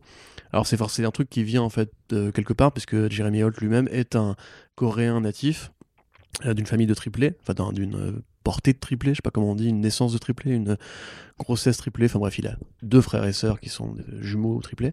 Le triplé, Euh, du coup. Des triplés, voilà. Mais je sais pas comment on dit, c'est genre euh, une portée de triplé, ça se dit pas pour les Non, bah non, pas, pas pour les. Non, bah c'est juste qu'il est issu de, de triplé. Voilà. Tout à fait. Bah, il est issu de triplé Voilà. et euh, il a été adopté et élevé aux États-Unis. Donc, a priori, ce côté, entre guillemets, euh, des, des- des enfants qui se ressemblent, on va dire, va aller avec le côté productiviste des IA Mm. qui sont créés avec des modèles de, euh, de, de corps, on va dire, d'habitacle. Euh, et puis le décalage culturel qui émane justement de euh, l'importation tech coréenne aux États-Unis avec le spectre de la technologie qui est assez actuel. Oh Donc, non, encore un auteur qui met de son vécu dans ses histoires, c'est insupportable, dites-moi. Non, c'est insupportable seulement quand il est asiatique. Sinon, D'accord. Sinon, non. Sinon, tu, si t'as un mec qui a, qui a déjà chassé euh, le, la, la- la biche euh, dans le Kansas, tu peux le mettre dans, ton, dans, ton- dans ta BD. Pour le tas, t'es un vrai révolté, mon gars. Là, laisser les artistes créer et tout, tu vois, ça, ça, ça, c'est beau, ça c'est puissant. Mm. Donc pour le coup, voilà une petite série Image Comics intéressante. Forcément, ça nous fait penser à un petit projet euh, par un petit auteur français qu'on aime bien, qui s'appelle Mathieu Bablet. Parce que euh, justement, ce thème un petit peu de l'IA fait partie des trucs qui font encore un petit peu rêver euh, les auteurs de fiction dans un monde qui, est quand même devenu très cyberpunk, hein, euh, faut- faut-il le rappeler. Donc ça va pas l'air d'être la série de l'année, on va dire justement, ça, tiendra probablement difficilement la route par rapport à, à Descender ou à Carbone et Silicium, mais euh, mêler, un petit peu justement un propos plus intime euh, et plus personnel et plus familial à cette thématique-là, comme avait pu le faire Descender, qui avait vraiment mis beaucoup de Pinocchio et d'enfance, pardon, comme avait pu le faire Jeff Lemire dans son Descender en mettant plus de Pinocchio et d'enfance, ça peut en tout cas permettre de varier un peu le ton, le style, et ça a l'air assez joli en plus. Euh, je ne sais Ouais. qui dessine, mais, mais vu que tu as changé la page et que tu n'es plus sur le truc, tu auras peut-être 30 secondes pour me le dire, du coup je me l'ai pendant ce temps-là. Georges Chal. Voilà, exactement. Ça a l'air plutôt joli. Et puis voilà, j'ai envie de dire, la couverture en tout cas est très jolie. T'as une façon un petit peu, à la fois sur la couverture, mais même dans les planches intérieures, un peu de représenter effectivement ce côté complètement euh, productiviste et euh, à la chaîne dans, dans la façon dont les, euh, les bureaux sont arrangés. Enfin, Mhm, c'est vraiment c'est l'angoisse des open space, mais euh, multiplié par, par 12, quoi. Ça fait. euh, Avec un truc plus, plus quotidien et plus normalisé une fois que tu arrives aux États-Unis, tu vois, tu vois les grandes maisons, la, Ouais. la banlieue un peu bourgeoise et tout. Donc, euh, C'est vrai que ça a l'air plutôt, quand même plutôt joli. Donc, c'est franchement un titre euh, que l'on l'on ira découvrir euh, avec curiosité. Oui. Et euh, on va terminer cette partie comics avec un peu de Marvel quand même. ouais, effectivement. Chiant, il hein. faut, il faut. il faut qu'on filme ce podcast, effectivement. Grosso modo, on, se fait des grimaces hein, quand l'autre parle pour essayer de déconcentrer l'autre. C'est, euh, on, a 30 ans, hein, Corentin, je te, je te rappelle quand même. Non, il me reste encore 9 mois avant de. C'est vrai. Enfin, 8 mois maintenant. Mais on est des grands Putain, enfants des fois, parfois, ça tu vois. C'est pour ça que parfois on est en pyjama quand on fait ces podcasts, Ouais. Corentin. Bah, surtout toi, en fait. Ouais, ça. Avec les petites claquettes Spider-Man. J'avoue, il manque, c'est- et voilà, Ouais, et la, ouais. et la tasse Bruce ça. Team. euh, En fait, on est 30 ans. horrible. Voilà, c'est ça. Des, les, les man babies de l'enfer, quoi, Oh, franchement. Euh, Moi, allez, un sac Superman aussi. ouais, c'est ça, finesse. C'est pas possible. Allez, Corentin, quand même, Oui. grosse annonce, enfin Ah, mortel, pourquoi? Qu'est-ce mortel, que- mortel de ouf. Hein? Marc Russell débarque chez Marvel, mon gars. Ouh là là là là. Et c'est pour faire quoi, Arnaud Kikou? C'est pour faire Fantastic Four Life Grand Story. design. Non, pas Grand Design. C'est pour faire Fantastic Four Life Story. Ouais. Donc, euh, bah, puisque euh, Spider-Man Life Story de justement de Chips Darsky et euh, Mark Bagley a très bien marché, euh, à la fois en VO qu'en France, c'était la meilleure vente d'albums euh, Marvel en fait, euh, Spider-Man pour Panini avec toutes Eh les, ben. les différentes variantes qu'ils ont Eh fait, ben, tout je ça. vous félicite pas. Bah, non, mais t'es oui, je sais, je suis vas-y, ah, continue. vas-y, il est relou en fait. Mais les gens croient que je déteste Chibzarski alors que pas du tout. Il, il me très sympathique. hein. Mais, mais voilà. Et voilà, et donc ce sera dessiné par Sean Isaacs, qui avait été, euh, Isaacs euh, qui est donc sur The Last Ronin. Enfin qui euh, avait été qui avait été euh, qui avait été en tout cas euh, sur sur euh, The, The Last The Last Ronin. Et donc euh, bah voilà c'est c'est trop bien Mark Russell qui va débarquer chez Marvel pour faire un projet pour raconter l'histoire. Donc euh, vraiment c'est le même principe hein, c'est chaque numéro une décennie euh, pour retracer vraiment l'historique des Fantastic Four depuis leur création dans les années 60 jusqu'à de nos jours. Et j'imagine bien que connaissant Mark Russell ce sera un minimum drôle puisque c'est un auteur qu'on ne vous présente plus. Si vous débarquez dans il faudrait une sorte de moteur de recherche qui pourrait euh, analyser combien de fois le mot Mark Russell est dit par podcast. Hmm. Ça et Dark Souls aussi. hein. Ouais, mais surtout Mark Russell quand même. Et euh, alors, grosso modo, c'est un satiriste, donc qui fait de la satire, qui fait, qui fait de l'humour, qui fait ça dans tout ce qu'il a fait. Il a fait Prez, effectivement, chez DC, qui est disponible en VF. Euh, il a fait euh, une reprise des Pierres à Feu qui est ultra caustique.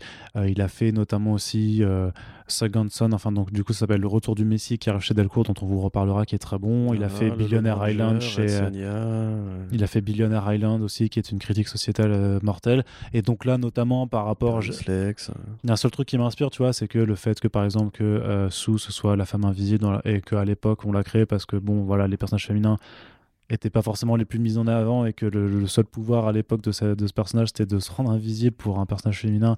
euh, ça en dit un petit peu aussi quelque chose un peu sur la mentalité euh, bah, de l'époque, tout simplement, hein, des années 60 par rapport à la, voilà, à la caractérisation des, euh, des personnages féminins. par rapport au progrès énorme qu'on a fait depuis.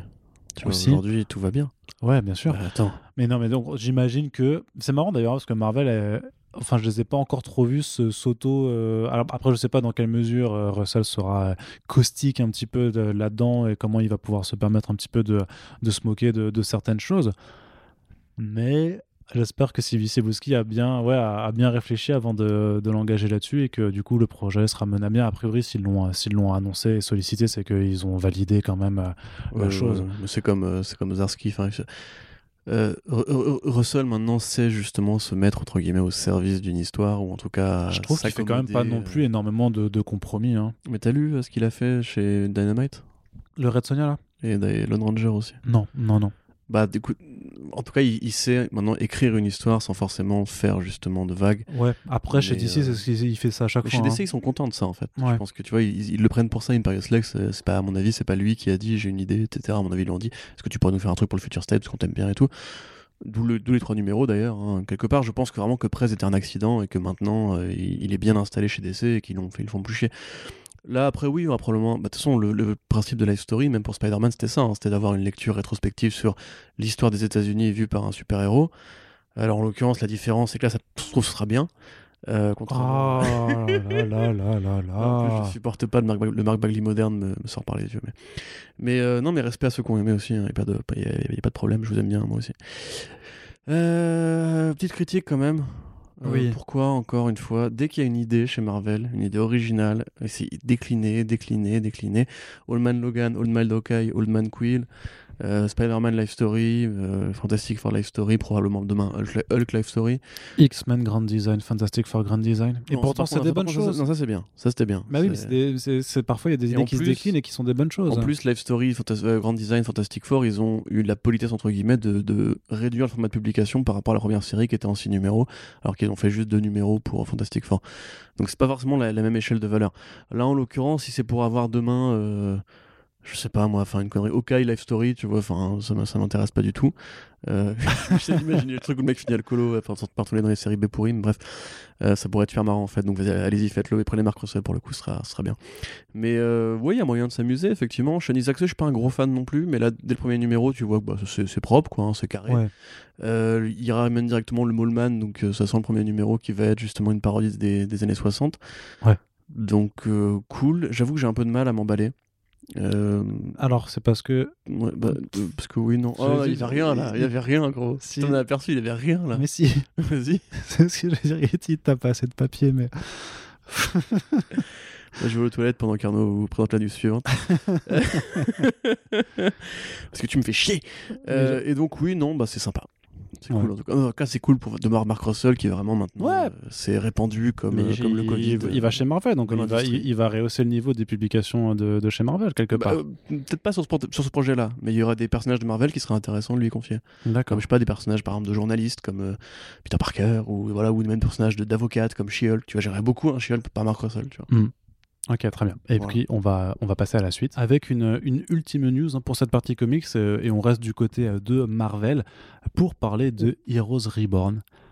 Ah, on est content, Corentin, de parler de Heroes Reborn. Mm, Non. Mm, ah, on est un petit peu content. Non, voilà, alors c'est c'est pas pour faire parce que c'est vrai qu'il y a toujours ce petit point un petit peu bitching sur les projets les plus enfin pour les events de Marvel. Donc Heroes Reborn, on sait maintenant de quoi ça parle et on vous l'avait déjà dit euh, en podcast euh, précédemment que l'on savait qu'il y aurait des tonnes de tie qui seraient annoncées. Eh bien, devine ce qui s'est passé euh, depuis 10 jours. Des tonnes de tie ont été annoncées? Exactement. Et voilà, je le savais. Donc voilà, donc l'idée, après, quelque part, ça m'embête moins sur le principe, parce que Heroes Reborn, on l'avait, noté euh, déjà, c'est que, euh, à l'inverse des précédents events de Marvel, c'est pas Mhm. juste une attaque de la Terre par une entité extraterrestre. C'est ça, c'est une uchronie dans laquelle les Avengers n'ont jamais, euh, ne se sont jamais formés et où la, le All-Star Squadron, c'est ça? Non, le Supreme Le Squadron Supreme Squadron. of America. Euh, du coup, bah, joue le rôle de Justice League dans l'univers Marvel. Quoi. Et donc, puisque les Avengers n'ont jamais existé, en fait, tous les rôles sont modifiés euh, de, de tout le monde, et donc forcément, ben, chacun des one-shots peut aller s'intéresser, en fait, bah, à qui est devenu quoi, grosso modo, dans cette réalité. Par exemple, tu auras un one-shot euh, sur euh, Hyperion avec les Starjammers, qui est clairement une parodie un petit peu de Superboy et la, Légion des super-héros. Euh, la Young Justice, enfin, tu as, les Champions qui deviennent le Young Squadron. euh, qui est clairement un, clin d'œil à la Young Justice, sachant que le nouveau design de Kamala Khan, par exemple, fait grave penser à Amethyst. Euh, euh, t'as- t'as un one-shot Magneto et The Mutant Force euh, pour remplacer les X-Men. Euh, Qu'est-ce que t'as encore? Ah oui, t'as aussi un truc sur Peter Parker qui devient du coup là clairement un Jimmy Olsen, puisqu'il est toujours euh, bien au Daily Bugle en tant que reporter, et c'est le meilleur pote de, Hyperion, qui est la version de Superman de Marvel. Et donc euh, voilà, ça. Alors par contre, le titre particulièrement de ce one-shot, il est dégueulasse, puisque ça s'appelle Peter Parker The Amazing Shutterbug. Euh, voilà, c'est moche. Shutterbug ouais. Ça veut dire quoi ça? J'imagine qu'il y a un jeu de mots avec euh, l'insecte. Je, je sais, je j'ai pas traduit euh, forcément le truc. Donc, euh, mais voilà. Enfin, bon, il y en a que 5 qui ont été annoncés pour le moment, mais on imagine qu'il y en aura 5 autres pour le mois de. Parce que du coup, Heroes Reborn, c'est 4 numéros dès le mois de mai, donc c'est en hebdomadaire. Donc euh, allez-y pour, pour, pour consommer. 4 numéros, c'est pour ça qu'ils multiplient pas forcément plus les one-shots ou les mini-séries. Encore que, hein, on n'est pas à l'abri qu'il y en ait d'autres qui soient annoncés d'ici le prochain front page.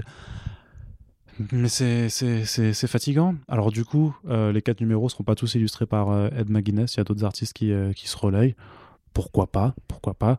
Mais en plus, voilà, t'as Marc Bagley, justement, que tu adores, qui fera des couvertures variantes en forme de cartes à collectionner pour euh, la nostalgie, j'imagine, des années 90. Nostalgie, camarade. Et euh, Oui, c'est- euh, c'est- c'est. Parce qu'on va se répéter à chaque fois pour dire que c'est désespérant, mais après, je comprends, je, comprends le, le principe. Enfin, je trouve que c'est plus justifié d'effectivement de vouloir raconter un petit peu ces, ces versions d'Elseworlds en fait ou de What If euh, de personnages et qui a un intérêt à imaginer ce que ce qu'ils seraient. Mais malgré tout, ça va faire voilà des publications euh, en plus pour plus et euh, Le reste des séries ne va pas s'arrêter pendant l'événement. pour l'instant, je, ne pense pas. Alors, j'attends que, que Marvel sorte les sollicitations complètes du mois de mai, mais je, je crois pas, parce que sinon, ils auraient, j'imagine qu'ils l'auraient annoncé quand même, qu'ils l'auraient pas caché à, à- à tous les revendeurs et tout ça. Non, j'ai l'impression que ça reste une enclave. Du coup, Heroes Reborn qui va, qui, qui va Mhm. se greffer sur le titre donc euh, de Avengers. Donc, attends, parce que, du mais que les la- autres séries vont continuer parce que les équipes créatives généralement c'est en plus c'est souvent par des noms qui qui ont pas trop euh, enfin qui sont pas sur les séries régulières donc euh, Donc en fait, la grande idée de Marvel pour 2021, c'est de rendre hommage à l'un des pires événements de leur histoire dans les années 90, en parodiant l'univers DC et en rajoutant la logique de Amalgam Infinity Wrapped avec des, des super vilains qui sont nés de fusion, et en plus d'avoir un truc qui soit autocontenu pour pas que, tu pourrais du coup ne pas lire sans, enfin, sans que ça impacte À le reste de l'univers. à voir ça ça genre Ils on sont en est forts quand on- même. on- hein. on n'est pas encore sûr Non, franchement, ça pue. Enfin, je. Waouh. Bah, tu disais quand même dans le dernier front page que vu que c'était oui, Jason oui, Aaron et tout ça, t'avais un petit espoir. Oui, mais la politique des tie ça me, ça, me, ça me casse les couilles. Enfin, quand Old Man Logan est sorti, voilà, c'était déjà un arc dans une série. Et il n'y a pas eu 150 tie et c'est un objet qui restait culte. Peut-être qu'il faudrait qu'ils arrêtent d'essayer de survendre leurs produits. Euh, parce que voilà, ça, ça réussit rarement. J'ai l'impression que ça saoule un peu tout le monde. Enfin, Et encore, voilà, vous- je- moi je parle du point de vue d'un homme qui lit euh, tous les, enfin d'un lecteur qui lit tous les tie-in de King in Black pour préparer un papier dessus. Et honnêtement, enfin, Alors, euh, tout est à jeter ouais. quasiment, quoi. Oui. Ouais, c'est pas. Non, c'est clair que les, les- les idées. En, en plus, en- en- tu sais que c'est juste sur des one-shots, donc bon, alors forcément, bien sûr, personne ne t'oblige à les acheter, personne ne t'oblige à les lire. Mais on rappelle toujours que si on a un peu là-dedans contre ce genre de choses, c'est parce que ça fait de la surproduction, que ça fait de la place en moins sur les étals pour d'autres comics, notamment. Bah, moins pour les comics indépendants. Même ça pousse un petit peu les retailers à commander en masse certains numéros parce que, pareil, tu vois, avec ces principes de variantes, euh, cartes à collectionner, mes couilles, là, Enfin voilà, c'est du gimmick, c'est du, du gimmick. J'ai rien contre les couvertures variantes, hein. c'est juste que leur multiplication, leur démultiplication euh, sont nocives euh, pour le marché à long terme. Donc c'est pour ça qu'il ne faut pas en abuser. Euh, une variante par numéro, c'est largement suffisant. T'as pas besoin d'en faire les variantes thématiques et tout. T'as pas besoin d'en faire forcément tous les mois. Le problème c'est que Marvel en fait tous les mois et que souvent il y a plus qu'une seule variante et souvent plus que deux ou trois. C'est plus qu'il y en a dix et bah c'est ça fatigue tout simplement. Et euh, juste pour revenir sur le Shutterbug, le Shutterbug c'est l'obturateur, donc euh, référence à la- à l'appareil photo. ouais, ouais. Et euh, bah, t'as un jeu de mots aussi avec le. Ça s'appelle le shutter en, en anglais, je crois, justement. Ouais, mais du coup, et le bug qui est l'insecte par rapport à Peter Parker, Spider-Man, jeu de mots. Voilà, D'accord, très bien. Merci Arnaud. de rien, ça me fait plaisir. non, après, je voulais juste dire quand même, pour essayer de mettre un peu d'eau dans notre vin, que à l'époque de Flashpoint, qui n'était pas un événement. euh, Il y avait eu quatre mini-séries à côté là-dessus, ouais. Ouais, mais notamment la mini-série euh, Night of Vengeance de Brian Azzarello et euh, euh, d'Eduardo Risso, pardon, qui était peut-être l'une des meilleures séries Batman de ces 15 dernières années. Et euh, très honnêtement, voilà, ce qui a été réutilisé en plus ensuite avec le personnage de Thomas Wayne, qui est devenu un truc plutôt important, euh, même pour le volume de Tom King. Donc peut-être qu'on n'est pas à l'abri, qu'une bonne surprise se terre dans Bien le truc. sûr, bien Il y a sûr. toujours- c'est toujours une possibilité, il y a toujours au moins un tie ou deux à sauver. Comme même pour dans un truc, hein, tu vois, Spider-Geddon, Ouais. il y avait eu euh, Spider-Punk qui était vachement bien et tout. tu te rappelles très bien que pour Convergence, il y avait eu quelques très bonnes mini-séries qui avaient été proposées. Oui, deux. Fu- Oui, mais, mais c'est quand même quelques-unes. oui, sur 24. Fu- Future's End, euh, il y avait eu des très bons, il y avait eu quelques one-shots qui étaient vraiment bien foutus, notamment celui de la Légion des super-héros, je me rappelle encore très bien, il était ultra beau et vraiment l'histoire était a réussi à se tenir et à être super bien. Oui, donc t'es pas, il y aura forcément l'une ou l'autre chose qui sera en tirée, c'est c'est certain. Oui. Mais Oh, bah, faut- il faut espérer. ouais, Après, j'avoue que le- pour le concept général, que ce soit l'idée de Heroes Reborn, le principe de parodie de l'univers Ouais. DC, le, le, le même le concept des, des méchants, enfin Thanos avec ses bagues d'infinité, enfin c'est l'idée la plus éclatée au monde. Dans les Simpsons, il y a un épisode où Thanos il a un smartphone d'infinité, il a des applications d'infinité. c'est plus c'est plus marrant. Tu vois, d'ailleurs t'as rigolé, tu vois. ouais. C'est plus marrant que des bagousses d'infinité, c'est un gant des bagues, enfin c'est la même chose quoi. Ils ont même pas essayé de, de renouveler Thanos, alors que c'est un personnage que tu pourrais imaginer fusionner avec Warlock ou je sais pas quoi. Enfin, il y aurait des trucs à faire, mais non, ils se sont dit non non. on Bah, ils l'ont fusionné avec le, le mandarin, tu sais, pour Oui, les, non mais les- c'est les rings. c'est débile. Enfin, Parce qu'il n'y en a que 5 de toute façon, donc du coup c'est moitié moins. ça m'énerve. Et du coup c'est pas 5, en général c'est 6 pour les pierres d'infinité Oui, aussi, donc ça, Bon, ça bref, tient pas trop la route quoi. Ouais, compliqué, hein, Heroes Reborn. euh, quelque part, tu vois, je suis. euh, Enfin, je sais pas. Est-ce qu'il est qu'il aurait mieux fallu que ce soit aussi qu'ils fassent comme DC, qu'ils fassent une pause, tu vois, où ils font vraiment leur, euh, leur enclave Heroes Reborn et, Non, euh, mais il faudrait juste que, à la limite, ce soit un truc qui soit autant contenu dans la série Justice League, que ce soit Justice Avengers, League, Avengers. euh, voir- oui, pardon, putain. Que ce soit Avengers euh, 48, 49, 40, euh, enfin 50, 51, etc. ça, mais ça, plus personne le voilà, fait. Plus et personne voilà, le fait. Plus de tie-in, plus de, de numéro 1, plus de prime, plus de road to, plus de épilogue, etc. Et stop, quoi, c'est bon, je veux dire. Le marché, déjà, il, il grossit pas. Ouais. Déjà, en plus, en plus c'est le numéro à ça. Là, j'ai fait la preview récemment de Captain America King in Black 1. Oui, il y a l'air juste de rien se passer à part Captain America et Bucky combattent des symbiotes. Ouh là là. 5 dollars, 5 dollars, mon dieu, mais 5 dollars c'est un kebab, gros. Enfin, je sais pas. T'imagines ce que tu peux faire avec 5 dollars tous les mois que tu ne jettes pas là, dans, dans les publications Marvel c'est, c'est, Je trouve ça quand même assez dingo que les mecs, justement, tout le monde leur dit, et mais tout le monde, nous, Bleeding Cool, là, beaucoup de sites même commencent à se foutre de leur gueule, qu'il y a plein de tie qui sont vraiment juste de la prod poubelle. Alors oui, ça file du boulot à des gens, mais bon, enfin, j'ai envie de dire que le cancer file du boulot à des gens. Si on pouvait abolir le cancer, on serait tous très contents, tu vois. Amalgame Euh, douteux quand même entre euh, les tie Marvel et le cancer. le cancer de l'industrie. non mais grosso modo, ce que je veux dire, c'est que oui, effectivement, l'argument ça donne du boulot à des gens, il est bien. Mais enfin, tout le monde est fati- fatigué de cette stratégie un petit peu. juste Après- après- J'ai envie de dire, après, on, on les achète pas au pire. Ah mais c'est pas c'est prévu moi, hein, je compte pas les Non mais toi je, toi je, sais bien, mais je parle par rapport au lecteur américain surtout, qui est quand même la, la, principale, parce qu'effectivement euh, que les 1000 lecteurs de VO single issues en France prennent ces, ces tie ou pas, ça ne changera pas grand-chose au chiffre d'affaires de Marvel.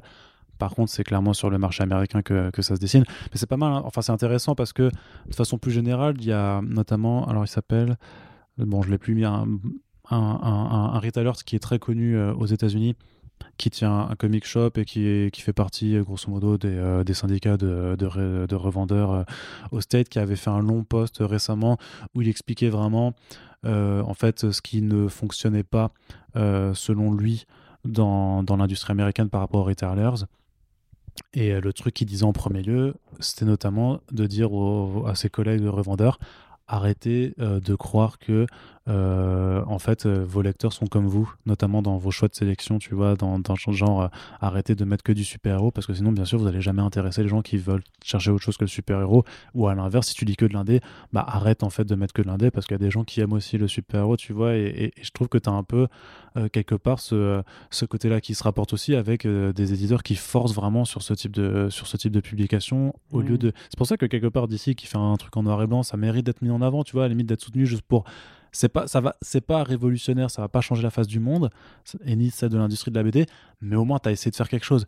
Et, là par rapport à ce que fait Marvel bah alors tu peux dire ouais mais ils enfin ils essayent pas parce que les events ils les enchaînent continuellement. Voilà c'est ça. Il y a une différence entre, entre être fan de super-héros comme pour l'exemple que tu disais je suis fan de super-héros je lis tous les mois toutes les semaines même du super-héros et euh, en avoir plein le cul de cette stratégie, cette stratégie accélérationniste qui un pollue les kiosques, qui deux surproduit et fait plaisir à personne parce qu'on a tous un budget limité chaque mois pour la culture, et qui trois n'est même pas durable dans le temps. C'est-à-dire qu'il y a des, événements, genre, je sais pas, Original Sin, est-ce que vraiment on en parle encore aujourd'hui? Alors qu'on parle toujours Secret Empire, enfin, ça a pas. Non, Secret, c'est vrai que Secret Empire, on n'en parle plus. Ça a duré un an après pour les conséquences, mais je veux dire, normalement, euh, ah, on, passe, on parle encore de Civil War et de House of M aujourd'hui. Ouais. En comparaison, même de, de Secret Invasion, tu vois. Ouais.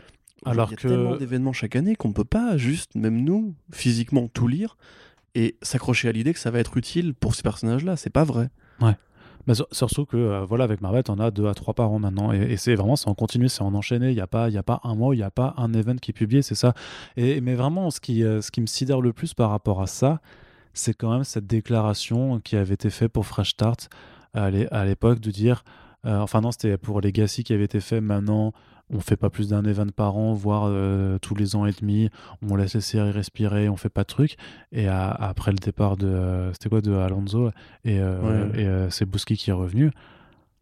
Mais c'est devenu tellement, enfin, l'inverse total et c'est en complet. Et le truc, c'est que tu vois, c'est une façon qui, effectivement, sur les chiffres paye. Et on rappelle toujours aussi, enfin, on se remémore toujours qu'effectivement Disney doit imposer quelque part à Marvel de faire un certain chiffre par mois.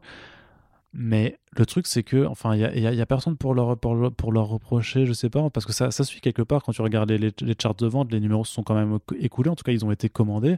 Et ça se demandait si effectivement tu as encore, euh, en fait, cette stratégie de, euh, voilà, de ne pas vouloir recruter des nouvelles personnes maintenant, parce qu'on a compris que c'est pas avec les comic shops qu'on ferait, parce que d'une part, enfin l'éditeur a compris que c'était pas la peine puisque voilà les initiatives un petit peu plus euh, diversifiées euh, à la fois dans les personnages ou dans les styles graphiques tout ça DCU Annual Different machin ça n'a pas marché.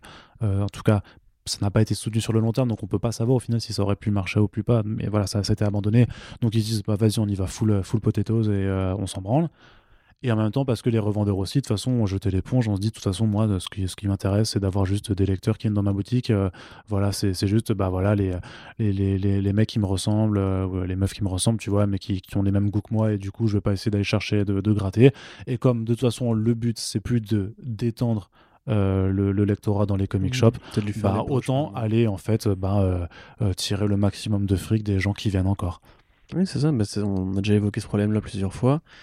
Et, tu vois, enfin moi personnellement, je continuerai à dire voilà, euh, Captain America de Tennessee Coates c'était vachement bien, le Wakanda, le Black Panther de Coates pareil, Venom de Nick Thor de Nick Aaron et compagnie. Enfin, il y a encore plein de trucs bien qui sortent chez Marvel. C'est pas du tout pour faire un procès à tout Marvel. Par contre, vraiment, 2021 euh, sera comme 2020, c'est-à-dire beaucoup d'événements qui ne servent à rien. À pas grand-chose. Un peu heureux de savoir s'il y a un bon truc isolé qui en sort. Mais très honnêtement, là, même le nom Heroes Reborn, c'est tellement du marketing, mais foireux. Enfin, que, que ça me. Oui, effectivement, il y a un côté désespérant. Mais c'est pour ça qu'il faut toujours essayer de trier ce qu'on lit, essayer de, de, comprendre où est la vraie qualité et pas écouter les discours marketing, les intentions des, des communicants qui, eux, sont juste là pour te vendre leur soupe. C'est-à-dire, en gros, pour te faire raquer ta thune et puis point, quoi. Raquer ta thune. Voilà. Tu braques ou tu raques. Ouais. On va continuer avec la partie série télé, Corentin. Allez. Avec une première très très bonne nouvelle. Allez. Meilleure nouvelle de ce podcast, j'annonce. Cover de Brian Bendis et David Mack, adapté en série d'animation pour HBO Max. C'est la meilleure chose Ouais. que l'on pouvait faire avec cette série. Parle-en, Arnaud. Alors Cover, c'est un projet de Brian Bendis euh, qui, lorsqu'il est arrivé chez DC, euh, non content de reprendre euh, Superman Action Comics, en fait embarque avec lui notamment les titres de ce qu'il appelle le Jinx World, qui sont grosso modo ces, titres en creator owned, qui étaient hébergés avant chez Marvel et qui donc se sont tous passés chez, chez DC Comics et ce changement de maison d'édition lui a notamment donné ben, les moyens de pouvoir lancer de nouvelles productions. Donc il y avait une nouvelle mini-série notamment sur Scarlet, c'était un, un personnage qu'il avait déjà créé euh, auparavant, qui avait déjà eu droit à plusieurs titres, mais il y avait notamment deux créations originales euh, qui étaient donc d'une part Pearl avec Michael Gaidos, avec qui il a fait euh, Alias, avec qui il avait fait donc la, la série sur, sur Jessica Jones, et donc Cover avec David Mark, David Mack, pardon. David Mack, un autre de ses collaborateurs de longue qui a date. fait Daredevil, notamment. Mhm.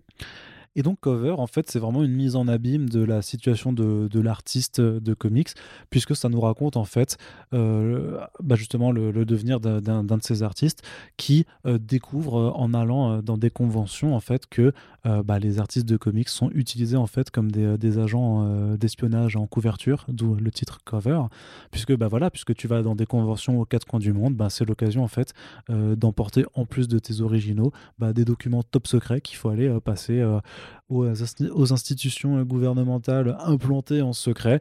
Et donc voilà, c'est tout un nouveau monde qui, qui va être découvert euh, sous la plume donc du coup d'un Bendis bah, qui a fait énormément de conventions, donc qui est bien sûr euh, dépeint cet univers euh, avec merveille. Euh, et si vous avez déjà fait des conventions, même, même si c'était juste en France, il y a forcément des situations que vous allez reconnaître. Et, euh, mais c'est bien aussi parce que ça permet un peu de découvrir aussi le point de vue bah, forcément de l'artiste et donc les échanges avec les autres dessinateurs, par exemple, de, quoi ils parlent entre eux. Euh, enfin, il y a vraiment toute une, ce côté mise en abîme qui est absolument exceptionnel. Et euh, Bendis n'en oublie pas non plus le thriller, c'est un genre dans lequel il, excelle de toute façon. Et euh, voilà, enfin, l'histoire est vraiment d'espionnage, où grosso modo, c'est un peu une version de, euh, de Ezad Ribic, en gros, qui est un peu le, le- le- qui fait du contre-espionnage, en fait, qui, qui est mortel aussi, qui est super drôle, parce que bah, il, se tape dessus aussi, tu vois. Enfin, c'est vraiment, enfin, le côté espionnage, il est aussi très très bien mené. Et puis David Mack au dessin, en fait, alterne vraiment, c'est dans l'ensemble, c'est un style qui est assez minimaliste. Euh, mais ça alterne quand même, il y a des vraies recherches sur la façon, à la fois dans... Enfin, c'est vraiment un, un artiste qui là-dessus essaye de réinventer la façon dont le média BD, dont la planche en fait peut raconter une histoire. Donc il alterne à la fois dans le style de narration, mais aussi tout simplement avec le, euh, avec le découpage en fait, la façon dont, dont il raconte. Euh, donc c'est vraiment assez exceptionnel euh, comme, bande dessinée d'un point de vue artistique aussi euh, purement visuel. Et pour le coup, ce qui est vraiment une bonne nouvelle, c'est d'une part le fait que ce soit une série d'animation, c'est déjà, déjà très cool parce que clairement, ce, qui, ce qui fait la réussite de Cover, c'est son approche artistique. hein. Le propos est vachement intéressant, mais si c'était pas David Mack, ça aurait forcément donné quelque chose de peut-être moins intéressant. Mais en plus, là, c'est David Mack qui a la réalisation de la série. Donc on peut être à peu près certain euh, que c'est sa patte graphique qui va être utilisée. Et en l'occurrence, c'est complètement adéquat parce que c'est aussi c'est une forme d'animation qui est un peu minimaliste, euh, qui pourra être super intéressante parce que là aussi, bah, en, en animant ce dessin-là, il y a plein de choses à faire avec le médium qui pourra, qui parlera forcément aux amateurs de bande dessinée. C'est Bendis qui a l'écriture, qui chapeaute euh, la chose, donc là aussi dans le propos, ça. Enfin voilà, c'est vraiment c'est l'équipe de la BD qui s'occupe de faire la retranscription d'un point de vue tout simplement animé, tu aurais presque juste à, reprendre les cases et à faire juste des, euh, animations entre les deux pour pouvoir ra- raconter la chose. Ça va pas coûter énormément d'argent, euh, a priori, vu, euh, vu à mon avis la, façon dont tu, peux vraiment le faire à l'é- à l'économie. Ça peut être quelque chose, enfin voilà, il y a là, il y a vraiment un, un alignement de planètes assez. Euh, assez, euh, on va dire, assez dingue, je trouve, sur, sur la chose. Je m'attendais absolument pas à ce que HBO Max fasse ça, donc je suis euh, très agréablement surpris. Et puis pour le coup, bah, c'est l'occasion à la fois pour DC de relancer la machine un petit peu, puisque euh, bah, Jinx World s'est tombé en désuétude. hein. On savait que pour Pearl et pour Cover, normalement, il y a des volumes 2 qui, de- qui devaient arriver. Alors je sais pas si ça s'est bien vendu ou pas, a priori pas assez parce qu'on n'en entend plus beaucoup parler depuis 2019. Et surtout, Petit message à, Urban Comics parce que Cover, je sais qu'en podcast, j'en ai quand même déjà parlé à, de multiples reprises. Donc, euh, c'est l'occasion de, reprendre le forcing pour que Cover arrive en France, pour que vous vous rendiez compte, si jamais vous l'avez pas vu. va arriver. Bah, je l'espère vraiment parce que euh, c'est vraiment un titre. C'est enfin, c'est une des meilleures productions de Bendis des, euh, des cinq dernières années, hein, franchement. Mais je pense qu'il n'y a pas il n'y a pas trop à, à, discuter là-dessus. Corentin, est-ce que tu partages cet enthousiasme Polémiquer, euh. j'allais dire, mais c'est pas polémiquer. Je veux dire, mais euh, pour moi, c'est un, un, vrai constat. Quoi. Tu vois, il n'y a pas trop à discuter vraiment sur le fait que le cover, c'est un des meilleurs trucs que Bendis a sorti euh, ces cinq dernières années. Oui, non, là-dessus, il n'y a pas à polémiquer, effectivement. Non, je pense que Urban le fera, puisque Urban fait déjà des efforts pour essayer de mettre le nom de Bendis, de ben, le nom de Bendis en avant en France. Que de toute façon, c'est un truc qui peut peut-être même plus parler aux Français, cette espèce de. Ah ouais, mais ça, faites-le faites en franco-belge de ouf, hein, par contre. Hein, Comme tu disais, en plus, il y a un moment donné où ils vont à Angoulême, donc euh, on reconnaît un peu la placette d'ailleurs. Euh, et oui, c'est qu'est-ce que tu veux que j'ajoute? Tu as, tu as très bien parlé. Euh... J'avais prévenu que j'allais manger pendant 10 minutes pendant non, que tu a pas de problème, au contraire, c'est très agréable. effectivement, euh, voilà, Urban, j'abonde dans le sens d'Arnaud, publiez-le, de toute façon, le nom de de Bendy, c'est déjà bien implanté dans notre pays. David Mack aussi, je crois qu'il est reconnu quand même comme artiste. David Mack peut-être moins. Moins, bon, en tout cas, pas comme Ryan Bendis, qui est mm. une des rockstars du, du, du, scénario. Powers est déjà édité en France. Tout, tout, son travail chez Marvel est édité en France.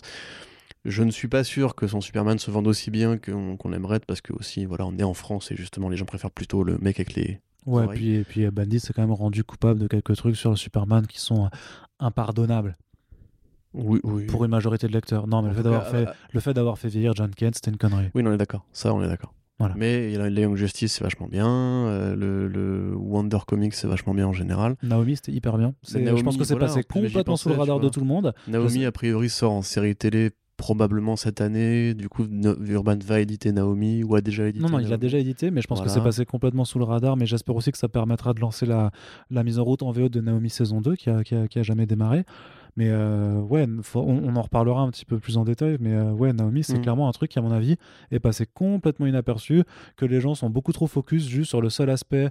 Ouais, c'est euh, Bendis qui essaie de refaire un Miles Morales au féminin pour DC Comics et il force un peu parce que voilà, il la ramène dans la Justice League alors que voilà, c'est un personnage tout récent et tout ça. Ouais, mais il n'y a pas de problème en fait parce que lisez, lisez, la, lisez la première mini-série Naomi. Hyper intéressant caractérisation au poil, tu as un vrai intérêt sur euh, qui, qui allait et sur son background. Et puis Jamal Campbell au dessin, mais c'est la folie, quoi. C'est vraiment, c'est ça se prend pas la tête. C'est un vrai, une vraie nouvelle création récente qui fonctionne. Parce que Bendis, au moins, on va, on va dire qu'il sait faire ça. Il a, en tout cas, il a réussi à faire ça. Et c'est un peu comme pour, pour Yara Flor, tu vois. Je trouve que Yara Flor, on a encore très peu euh, lu sur elle, mais je trouve que c'est un, un, personnage qui se tient de ouf et qui est. Et ouais.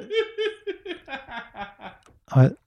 Pardon, excuse-moi, continue Arnaud, continue. Non, non, mais voilà, mais je trouve que c'est vraiment. Bah, je suis désolé, dans tous les efforts, excuse-moi, mais dans les dernières années, on a eu du côté de Batman notamment des Harper Row, des Duke Thomas, et là, ils vont faire là du, euh, du punchline et du Miracle Molly de merde, là, ça a l'air nul à chier. Molly, le design, il est bien. Non, le, design, le design, c'est juste un, un, un, un, truc retiré de l'artbook de Cyberpunk 2077. C'est nul à chier. J'aime bien le Cyberpunk. Non, oui, mais moi aussi, j'aime bien le Cyberpunk, mais c'est. Mais, mais inventer quelque chose, quoi.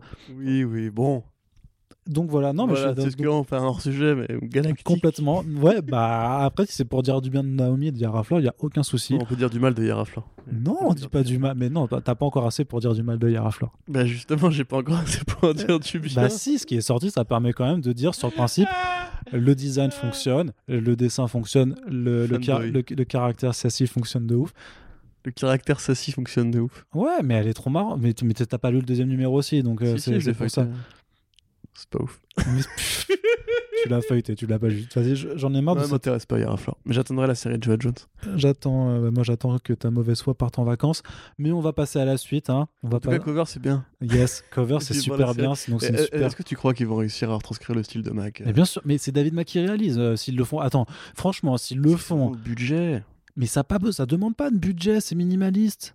C'est vrai.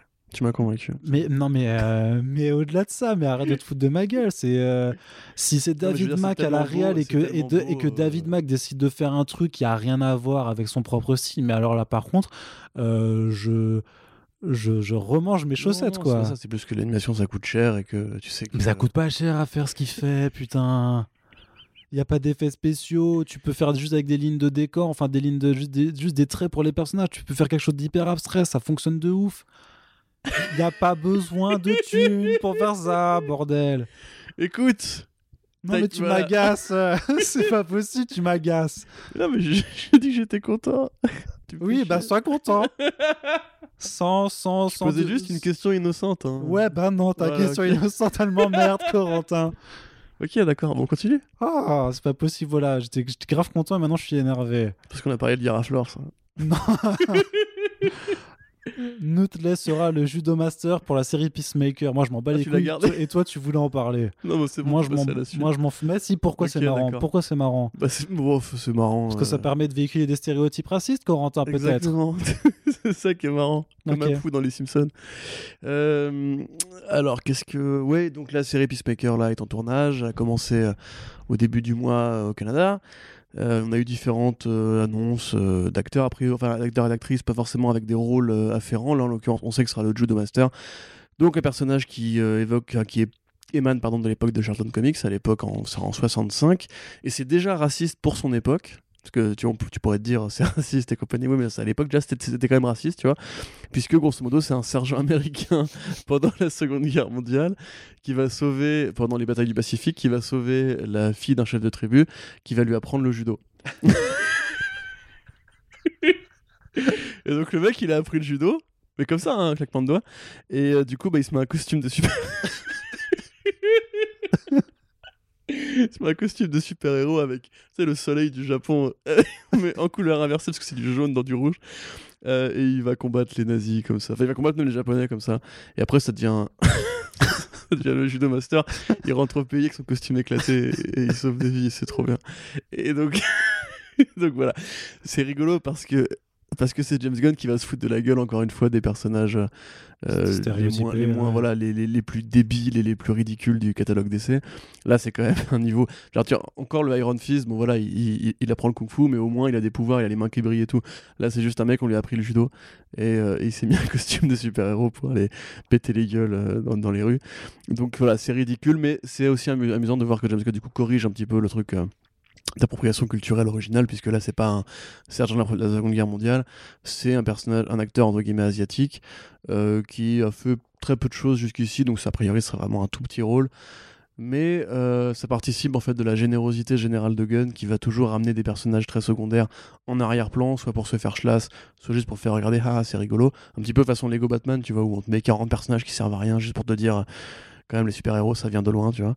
Et donc euh, ça progresse, ça tourne, on attend des premières images, quelque part. Je, je Euh, commence à me dire que ça va sortir en 2021 aussi. mais hein. moi je me disais ça, hein. Mm. a priori, enfin je pensais qu'ils allaient essayer de cibler euh, la sortie de, de The Suicide Squad, genre un mois après ou quoi, pour essayer de Ou capitaliser avant, dessus. ou peut-être même avant pour même- attirer en plus, Oh, tu vois. Mais après, la série techniquement est, un pré- enfin, est une préquelle, donc euh, il est possible que. Oui. Je sais pas. En tout cas, c'est cool, ça continue, et puis ça fait partie des bonnes choses qui, qui se font en ce moment. Je dirais quand même très peu. En Donc, tout cas, euh, des, des, des choses que- qu'on pense qu'elles seront bonnes. Et justement, euh, puisqu'on parle voilà, de bonnes choses qui se font en ce moment, je- je la transition, elle est toute trouvée, bien entendu. Elle est, euh, elle est préparée à l'avance, Corentin, Ah, parce que rigoler là. parce que je sais comment tu, euh, tu réagis sur ce- certains sujets, donc je peux placer euh, le chaud et le froid pour que justement on puisse faire les transitions en disant Ah, bah ça tombe bien quand on parle quelque chose de bon, parce qu'on va passer à quelque chose d'absolument abominable, euh, qui est que euh, la CW a commandé un pilote. Alors, pour le personnage de Naomi, ça on l'évoquait avant, mais euh, ça c'est plutôt cool. Euh, mais surtout pour le reboot live action des Super Nana. Oui. Juste le, le, le, le- le- le- le début de ces phrases n'a aucun sens. Euh, donc pourquoi, pourquoi ils veulent faire ça? Alors déjà, juste un peu de contexte pour ceux qui n'ont pas eu la chance de grandir avec euh, les Super Nana, les Powerpuff Girls, euh, comme il faut maintenant les appeler, parce qu'apparemment la nomenclature de Super Nana a été abandonnée même pour la VF. Alors, euh, bon, du sucre, des épices et des tas de bonnes choses. C'est un dessin animé de 98, que- conçu par Hanna-Barbera pour le compte de Cartoon Network, par un animateur qui s'appelait Craig McCracken, qui était, qui euh, assisté par un certain Gendy Tartakovsky. Donc pour ceux qui là encore ne voient pas, c'est Samurai Jack, c'est la série Clone Wars, euh, la série animée The Clone Wars, pardon, qui est l'une des meilleures, l'un des meilleurs produits Star Wars en général, même parfois au-dessus des films j'ose le dire. Et c'est Primal aussi. Et c'est Primal effectivement récemment. Il va, il va bientôt faire une nouvelle série d'ailleurs encore euh, bientôt pour euh, Adult Swim je crois. Donc c'est un génie de l'animation qui a participé à la co-création des Super Nana et qui a aussi fait le laboratoire, le laboratoire de Dexter, le personnage roux qui Ouais, fait ouais, ouais. du fromage, euh, voilà. Euh, mais les Super Nanas, c'est plus dans la partie super-héros, parce que c'est trois donc petites filles, Belle Bulle et Rebelle, qui ont été créées par un professeur qui voulait créer des petites filles parfaites et qui a accidentellement mélangé le composant chimique X euh, qui leur a donné des super pouvoirs. Et maintenant, elle protège la ville de Townsville, donc la ville de la ville de la ville. Et en fait, c'est vraiment une parodie ultra débile euh, des comics du Silver Age. C'est-à-dire que voilà, la ville de la ville de la ville, le méchant s'appelle Mojo Jojo, donc c'est un truc. Enfin, pour les gens qui n'ont pas forcément connu ça, c'est Mojo Jojo, c'est un Mojo Jojo, c'est un méchant, tu vois, c'est un, c'est un vilain pas beau, tu vois, c'est l'équivalent Ouais. américain. Euh, Il y a aussi une sorte d'équivalent de Satan qui, a des barésies. Il y a tout un tas de personnages complètement absurdes, complètement loufoques. Enfin, c'est complètement con, Euh, mais c'est génial parce que justement, ça va très très loin. Ça va très- c'est- c'est c'est complètement euh, taré et c'est j'ai regardé quand j'étais petit avec mon père qui lui se marrait aussi parce que justement c'est tellement parodique que moi je le voyais premier degré et lui voyait le côté euh, parodie des super-héros et tout.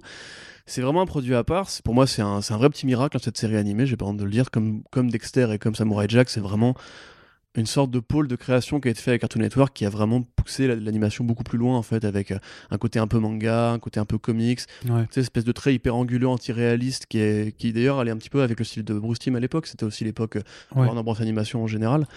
Euh, et il y a eu un film Super Nana, il y a eu d'autres séries ensuite, notamment il y a eu un- un- une version Japanimation où elles, étaient, elles avaient plus de 13-14 ans, tu vois. Ouais. Il y a eu des comics Super Nana. Enfin, c'est un petit phénomène quoi. je me rappelle qu'il y avait euh. même eu une polémique euh, Oui, oui, sur est une sur site, cover. ouais. euh, sur Sur, une- sur Comics Blog, oui, tout à fait. Euh, où elles étaient un peu sexualisées, oui. Bah là, justement, on y rentre tout à fait, puisque la série, donc, qui est faite par euh, Heather Gagné, je crois, et, sur- et surtout, pardon, Diablo Cody, va a priori s'intéresser aux personnages, mais dans leur vingtaine, dans des lectures un petit peu plus désabusées, un petit peu plus dépressives. C'est-à-dire que. Ça me fatigue cette actualité. Euh, C'est-à-dire que grosso modo, ben, les super- Belle Bulle et Rebelles ont grandi, a priori ont, enfin obtenu un physique à peu près normal, euh, et ont décidé de, euh, de devenir un petit peu les stéréotypes de- d'héroïnes de la CW, c'est-à-dire qu'elles ont fait leur crise d'ado et elles ont eu du mal à en revenir. Donc là, actuellement, elles ont plus envie de se voir, elles n'ont plus envie de sauver le monde, elles considèrent qu'elles ont gâché leur enfance à, à faire des machins de super-héros. Et une nouvelle menace euh, s'abat sur le monde, donc il faut qu'elle se reforme. Donc voilà, c'est vraiment le truc Riverdale, parce que Riverdale, quand c'est sorti, tout le monde disait que c'était un petit peu le Gotham de Archie Comics, au sens où c'est vraiment genre. Enfin, c'est Bresson pour le Bresson, tu vois, il n'y a pas plus Bresson que ce Bresson-là. Bah là, c'est pareil, sauf que c'est appliqué au Super Nana, donc vraiment une pépite de l'enfance qui justement est connue pour être un truc candide et, et volontairement en fait ultra euh, bonbon parce que c'est parodique justement. Ça ça en fait des, caisses sur le côté les méchants sont méchants les gentils sont gentils parce que justement c'est une parodie c'est du second degré. Et là bah, on va avoir du gros premier degré. Euh, alors un pilote a été commandé parce que la CW en fait a décidé vraiment de- de- d'aller au bout de son idée hein. Euh, moi, je trouve ça un peu triste quelque part parce que euh, ils auraient pu faire cette, cette histoire-là sans forcément s'accoler à une franchise. Après, on sait que la CW en général ne crée rien. hein. Ils, ont vraiment beaucoup de mal avec les séries originales. Euh, on se souvient de, The Carrie Diaries, par exemple, qui était une version young, adult de Sex and, the, City. Je vous j'articule un petit peu.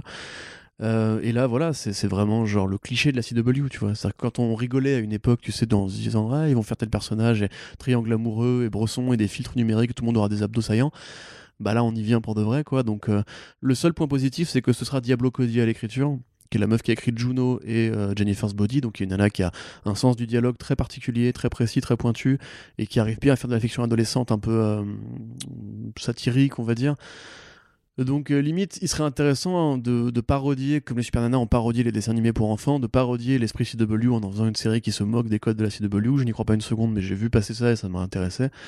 Euh, mais voilà, j'ai vraiment pas envie d'avoir Belle, Bulle et Rebelle à 20 ans, limite justement, qui ont une vie sexuelle ou qui ont euh, des, triangles amoureux ou des, des engueulades de frangines qui vont se reprocher que Papa Utonium est mort ou je sais pas quoi, ou même Mojo Jojo en image de synthèse CW en mode Gorilla Grodd, enfin. Mais quelle horreur, rien que d'y penser, je, je- ça, me, ça me fait trembler, tu vois. Ouais. Et je suis vraiment pas le premier à dire euh, laissez mon enfance tranquille parce que je vois très bien les limites de la logique. Mais là, c'est vraiment, c'est tellement improbable comme annonce, c'est tellement stéréotypé, c'est tellement bizarre. Je suis désolé, c'est pas une bonne nouvelle. Quoi. Ils auraient pu même prendre un, truc, je sais pas, la petite maison dans la prairie, tu vois, s'ils voulaient parodier un truc de l'enfance. Au moins, c'est du live action qui passe en live action. Là, même le dessin des Super Nanas, c'est un truc particulier, c'est une esthétique à part. Et qui même a inspiré euh, Teen Titans Go, tu vois, au hasard. C'est vraiment mm. Teen Titans Go est, un prolongement des Super Nanas, tu vois. Euh, il y a des logiques de récupération à, effectuer, mais pour moi, pas celle-là. Je j'ai confiance un petit peu en Cody parce que voilà, c'est vraiment une nana talentueuse. Mais euh, enfin, moi, ça me sort par les yeux, mais tellement vénère que je j'ai pas de mots pour le décrire. C'est comme si tu vois, on me disait, on va faire un film Samurai Jack, on va le filer ça au mec qui fait Pacific Rim 2, bah, Steven The Knight, tu vois, par exemple. Et je dirais non, non, non, non, non, non, non, non, non, Il y a des trucs que vous pouvez faire, là, ça vous pouvez pas. Et là, on est dans la catégorie, pour moi, selon Corentin de, de First Print, vous ne pouvez pas faire ça. Ouais, ouais. Mais pour le coup, je te, je te rejoins. C'est après, je suis pas, je suis pas, je suis pas aussi connaisseur de, des Super Nana parce que encore une fois, je n'avais pas le droit de regarder la télé. c'est sur Canal, du coup. Oui, mais en plus, mais pourtant on avait Canal. Mais Canal, en fait, du coup, ma, ma mon, mon approche de Canal dans l'enfance, c'était juste de regarder le, le, magazine Canal qui détaillait les programmes euh, chaque mois et de fantasmer sur les, euh, sur les films où il y avait un, un triangle euh, orange et un carré rouge, parce que c'était les interdits au moins de 12 et moins de 16, et vu que j'avais pas du tout le droit de toute façon de regarder, bah, ça avait l'air encore plus mmh. ouf et tout. Et, Pauvre Voilà. Qu'est-ce que je voulais dire? Tu sais, un gars qui, qui vient de, des Super Nana, dans le The Lego Batman, quand en fait le commissaire Gordon appuie sur le bouton frénétiquement pour appeler Batman et c'est son, son seul boulot, ça c'est un truc qui a été volé au Super Nana. D'accord. Un épisode en fait dans, lequel le maire, qui est vraiment un analogue de Jim Gordon, lui en fait son seul métier c'est euh, le Super Nana, vite, vite, vite, euh, répondez, répondez, répondez. Et en fait comme elles ne viennent pas, en fait le mec il fait oh non, elles n'ont pas répondu, qu'est-ce qu'on va pouvoir faire et tout. en mode mais mon seul métier à moi c'est de les appeler elles, tu vois en fait. Donc, euh, et ça a nourri comme ça un imaginaire vraiment super dense de.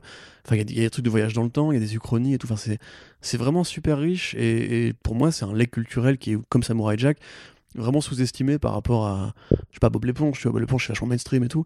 Alors que les Super Nana quelque part ça reste encore un truc euh, d'initié je sais pas trop mais en tout cas je trouve que ça, ça mériterait peut-être pas plus un reboot aujourd'hui ou même une rediffusion que, ça, que ça, mériterait un podcast? Tu veux qu'on en parle en podcast? Je sais pas. D'accord. Un jour peut-être. Hmm? Bah quand la série sortira Ouais. Je pourrais en dire euh, beaucoup de bien du coup. Ça marche. Bah, à voir si euh, ça passe euh, le, la, prochaine étape, hein, parce qu'un pilote a été commandé. Il faut que, il faut qu'ensuite que le pilote soit validé par la chaîne pour qu'il y ait une, un series order, comme on dit, donc une, commande d'une première saison. Donc le, chemin n'est pas encore complètement fait. Mais après, en 2021, moi je me pose plus de questions. Le mal à gagner, ça va, ça va le faire. Et puis tout, Alors bon, de l'autre côté, on a Disney Plus qui valide donc des spin-offs, un spin-off de Black Panther sur Wakanda Ryan Coogler qui a signé un gros gros deal euh, avec eux. Est-ce que là-dessus on est quand même un peu plus euh, un peu plus content? Euh, oui, alors on est plus content, on n'est pas forcément. Euh, Joie, ça. T'as pas, pas, grimpé au rideau non plus pas grimpé, Non, j'ai pas grimpé. J'ai pas de rideau chez moi en fait. C'est pour ça que tu peux pas grimper au rideau. J'ai des volets, par contre, je peux grimper au volet. Mais tu les casses après. Mais oh non, ça va. je suis pas si lourd, je t'en reviens. Euh, alors, essayons un petit peu d'amener de joie et d'optimisme dans ce podcast. Oui. Euh, alors, effectivement, c'est bien parce que ce sera piloté par Ryan Coogler. Et déjà, juste ça, ça, suffit. Les séries Disney, c'est le principal pôle de développement de Disney actuellement. Disney qui renonce petit à petit à être un pourvoyeur de, de films et, euh, au cinéma pour devenir un pourvoyeur de streaming c'est leur choix, on peut discuter, etc. Mais bref, voilà, ils Quand l'industrie du cinéma se relancera, t'inquiète pas qu'ils vont reprendre aussi. Euh. Oui, non, bien sûr. Et puis, quelque part aussi, là, ils marchent dans les pas de HBO Max qui a pour chaque film un spin-off euh, commandé, développé, etc. Ouais, bah, cela dit, je veux dire, j'ai envie de dire que HBO Max euh, a copié ce que ce qu'avait déjà annoncé Disney Plus avec les séries. enfin, je veux dire, Falcon's Winter Soldier. Oui, c'est vrai. Loki, c'est tous des dérivés de, au final d'un prolongement d'un univers qui existe déjà dans, les films. Tout à fait, tout à fait. Mais là, il, il est probable qu'il y ait une trilogie Black Panther de films Black Panther et que la série soit une sorte d'entre deux. Ouais.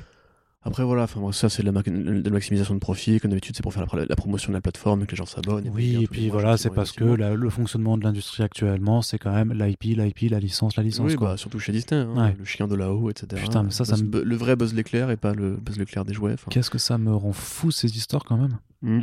Il y a un bruit d'alarme euh, de voiture d'ailleurs, j'espère que vous n'entendez rien. Non. Mais euh, quel quartier mal famé. Mais euh, donc ouais, c'est cool parce que, excusez-moi, je me, reconnecte à ce autre truc, parce que déjà le Wakanda, bah, c'est une mythologie qui est riche, qui a été bien creusée notamment par le volume de Tennessee Coates, mais pas que. Hein. il y a eu plein de spin-offs par Neddy Okafor ou voilà, tous ces scénaristes qui ont fait Agents of Wakanda, Puis- World of puis Wakanda. même, euh, Christopher Priest développait vachement le background euh, wakandais de, de, de, de Black Panther dans son C'est volume. ça. hein. Bah, de toute façon, c'est peut-être plus Priest qui a amené la notion d'afrofuturisme par rapport. Bah, non, c'était déjà non. chez Kirby, mais après, il y a Dan eu- aussi. les volumes euh, interstitiels étaient quand même plus en mode Jungle Adventure et tout. Donc, euh, Oui, mais t'avais déjà cet afrofuturisme présent. Après, Priest, par exemple, c'est lui qui avait inventé le concept des Dora Milaje, par exemple. Tout à fait. Voilà. Voilà. Tout à fait. Et puis même les différentes tribus euh, qu'on voyait Mm. autour de, du volume de côtes et tout. Donc il y a moyen de s'amuser, il y a moyen de creuser un peu la nation wakandienne. Il faut voir comment ils feront, parce qu'encore une fois, là actuellement, il n'y a plus de Black Panther officiel, attendu que le pauvre euh, Chadwick Boseman nous a quittés et que, bah, a priori, Shuri reprendrait le rôle. Il y a d'autres personnages intéressants comme Okoye. Je verrais bien hein, Okoye, justement. euh, Alors, c'est l'actrice, c'est Danae Gurira, c'est ça? Ouais. Qui jouait Michonne aussi, donc une actrice qui a déjà un nom en série télé et qui peut porter un projet de série télé, qui est très populaire auprès des fans de Walking Dead et tout. Devenir un peu l'héroïne du truc, je sais pas, récupérer des fonctions gouvernementales au sein du Wakanda. Ou alors même euh, Daniel, Da- Daniel Koulaye, euh, Kayula, je suis désolé, j'oublie le nom de cet euh, excellent acteur de Get Out, qui joue aussi un des, seconds rôles. Ouais, ouais. voilà, enfin bref, il y a différents personnages intéressants à explorer. On a, bien- on a déjà vu sur la, la mythologie clanique avec la scène de couronnement, le côté le pays est grand, il y a des créatures fantastiques, etc. Bon, il y a moyen de s'amuser. Coogler est à la prod, Disney Plus met les moyens de ses ambitions en général. Donc j'ai envie de dire que ça m'intéresse euh, tout, tout autant que les autres projets de Disney Plus. Euh, voilà, ça m'intéresse tout autant que les autres projets Disney+. Ouais, ouais. Voilà, point. Il y a pas de... Et a priori, si, quand même, euh, il est probable que Ludwig Göransson revienne, puisque Ludwig Oui. Göransson fait déjà la bande-son de, Black Panther et de, euh, Mandalorian. de Mandalorian sur Disney+, donc a priori, il resterait toujours entre potes, puisque c'est aussi sa boîte de prod à lui. Ouais. Göransson est aussi associé avec Coogler dans la boîte de prod, euh, dont on va pas me revenir. Donc, voilà, très bien. Non, non, mais ça pour le coup, c'est plutôt une bonne nouvelle parce que le score de Black Panther, c'était, très, très, très, très hein. Oui, Mandalorian, le thème, je l'adore. euh, le thème. Ouais. Tu, tu, tu. Non, On il est Rocky d'ailleurs. Hein On dirait Rocky un peu le thème de Rocky. Je sais pas, j'ai jamais regardé Rocky, mais. euh, Hein J'ai jamais T'as regardé, jamais regardé Rocky. Rocky T'as jamais, regardé Rocky T'as jamais Non. regardé Rocky Non. T'as- Mais t'as vu Creed quand même J'ai vu Creed. Ah bon. Un. un. Ok. Voilà. C'est déjà pas mal. Ouais, Je te on, pardonne. peut, on peut pas, on peut pas tout faire. On peut pas ne pas avoir vu le parrain et ne pas avoir vu Rocky quand même. Bah, du coup, Bah si, si, on du peut. coup, Si, toi, on, peut, on peut clairement. Tu cumules Et justement, puisqu'on parlait de Disney, euh, qu'as-tu pensé donc de ce nouveau trailer pour euh, Falcon et Winter Soldier qui s'appellera du coup en, en français euh, Falcon et le soldat de l'hiver, puisqu'on fait de la traduction que sur un seul terme Ils auraient dû dire Sam Wilson, Stade de l'hiver, ou Captain America, la série Captain America, tout simplement. Euh... Bon, non. Bah si. Toi, rappelle-toi, c'était ton, pari qu'ils allaient l'appeler ça Captain America. J'avais effectivement ce- cette intuition sur le fait qu'ils pouvaient changer le nom au dernier moment, mais du coup, là, je me suis. Ouais, euh, coup, planté. bon, ça arrive, hein, tu sais. oui. Mais euh, ouais, bah il est pas trop mal ce trailer. Alors, euh, Flemme, J'ai envie de flemme, dire- flemme. non, non, non, Flemme, je- parce que j'ai vu beaucoup d'opinions assez salées sur les réseaux. Flemme, flemme. Et quelque part, c'est bizarre que ce soit moi qui soit la, flemme, la- la pensée optimiste pour une fois. Flemme, Mais non, c'est relou à écouter, je pense, pour les gens là, tu vois. Et pour moi aussi d'ailleurs. Non. oh, il est tout déçu, mais non, bébé, continue, vas-y, amuse-toi. non c'est tout non, mais grosso modo. Effectivement, c'est un peu la flemme. C'est pas- vachement la flemme quand On n'est même. vraiment pas sur le niveau de- d'exigence du film Winter Soldier lui-même.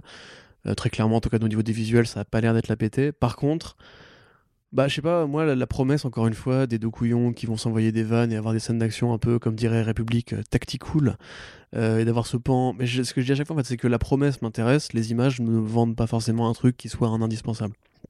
Et par rapport à ce que je vois dans Vision, qui se donne bien les ambitions de faire un truc euh, créatif visuellement, etc. euh, effectivement, ça fait petit bras, quoi. Ça aurait été plus intéressant de tirer avec cette série-là en, en premier, en fait. Bah, c'est ce qui était prévu à la base. Bah voilà. Et oui. Ah, le Covid. Rappelle-toi, rappelle-toi 2020. On, a- on aurait dû voir cette série il y a un an déjà. Bah, elle aurait même été plus actuelle, puisqu'a priori, il y aura un propos sur l'Amérique, euh, enfin la, la division de l'Amérique du progrès, on va dire, contre l'Amérique Ouais, du bah après conservateur. cette division elle est pas partie le 6 janvier, hein, donc. euh, Oui, mais enfin, tu vois ce que je veux dire. Le, le comics de, de Priest, d'ailleurs, justement, sur euh, euh, US Agent, montre bien que US Agent est une allégorie de Trump et que quelque part, ça aurait été plus pertinent, ou en tout cas plus rebelle de la sortir au moment de Trump. Maintenant, elle risque d'avoir un peu, un peu moins bien vieilli et que du coup, tous les républicains vont arriver et dire Ouais, on est comme les juifs dans l'Allemagne nazie et, et allez vous faire niquer. Euh, voilà, comprendra qui pourra. Et grosso modo, voilà, l'intérêt là du truc, c'est que quand même, euh, ça a l'air d'avoir un petit peu d'action comment dirais-je, euh, classique, tu vois, c'est-à-dire que c'est de la baston, c'est des courses-poursuites, c'est du défouraillage et compagnie. Et pour ceux qui, justement, dans WandaVision, trouvent que le côté un petit peu intimiste et clos euh, manque de, de régalade, tu vois ce qu'on qu'on avait dit à l'époque. Les régalades, c'est les, les bonbons.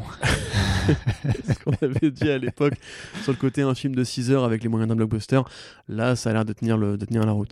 Après, voilà, c'est clairement pas la série sur laquelle on s'enjaille le plus. Hop. Mais euh, moi, j'ai envie de rester optimiste. Eh bien, reste le. Merci Arnaud, c'est gentil. Voilà. Moi, je- Flemme, flemme, flemme. Ouais, carrément. Bah, j'ai autant la flemme de commenter parce qu'en vrai, ça ne m'inspire rien, quoi. D'accord. Désolé, hein, je, je voulais essayer d'apporter un peu d'optimisme et de joie dans ce monde. Non, mais t'as, mais t'as, mais t'as bien raison. Par contre, je regarderai avec une curiosité polie, clairement, parce que ça ne me désintéresse pas non plus. Parce que c'est c'est ton boulot aussi. et parce que c'est mon boulot, effectivement. Mais euh, non, non, voilà, après, voilà, c'est. Effectivement, ça aurait dû être la, la première série diffusée et on peut peut-être le comprendre là-dessus.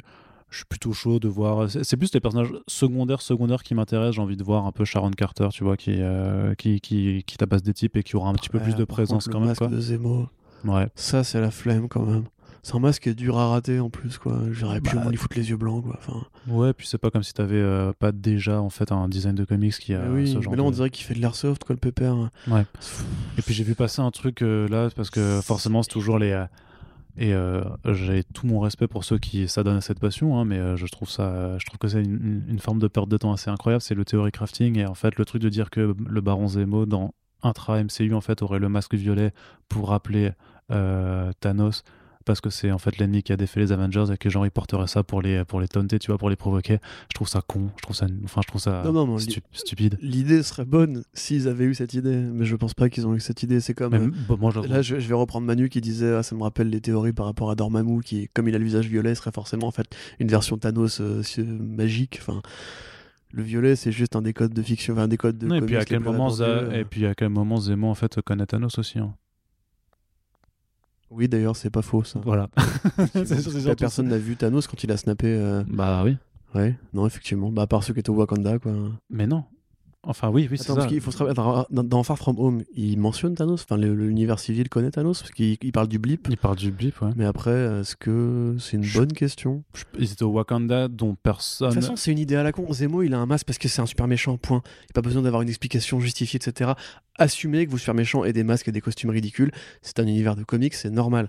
Et il faut arrêter pareil de dire que Killmonger, c'est un ancien des forces spéciales, etc. Ou que Zemo, c'est un ancien des forces spéciales, ou que tout le monde qui est un peu, c'est un peu se bastonner, est un ancien des forces spéciales. Euh, les mecs, ils ont des costumes ridicules, ils ont des noms de super méchants parce que c'est des super méchants. Pas besoin d'essayer de mettre du truc réaliste à chaque fois là-dedans, quoi. Enfin. Ou alors, oh, la presse l'a surnommé comme ça. Ou alors, oh là là, son nom de code dans les forces spéciales, c'était Zemo. Mais, mais non, le baron Zemo, enfin, c'est ridicule. euh, merde, quoi. Voilà, ça m'énerve. Ouais, je- J'aime beaucoup le design de Zemo. Moi, je trouve que c'est un vilain qui, qui, qui claque, tu vois, qui fait vraiment bien pulp, bien Tintin, tu vois, avec le masque Ouais. violet, les yeux blancs et tout. Euh, là, franchement, il, il éclate au sol, quoi. Enfin, Ouais. euh, pas très content.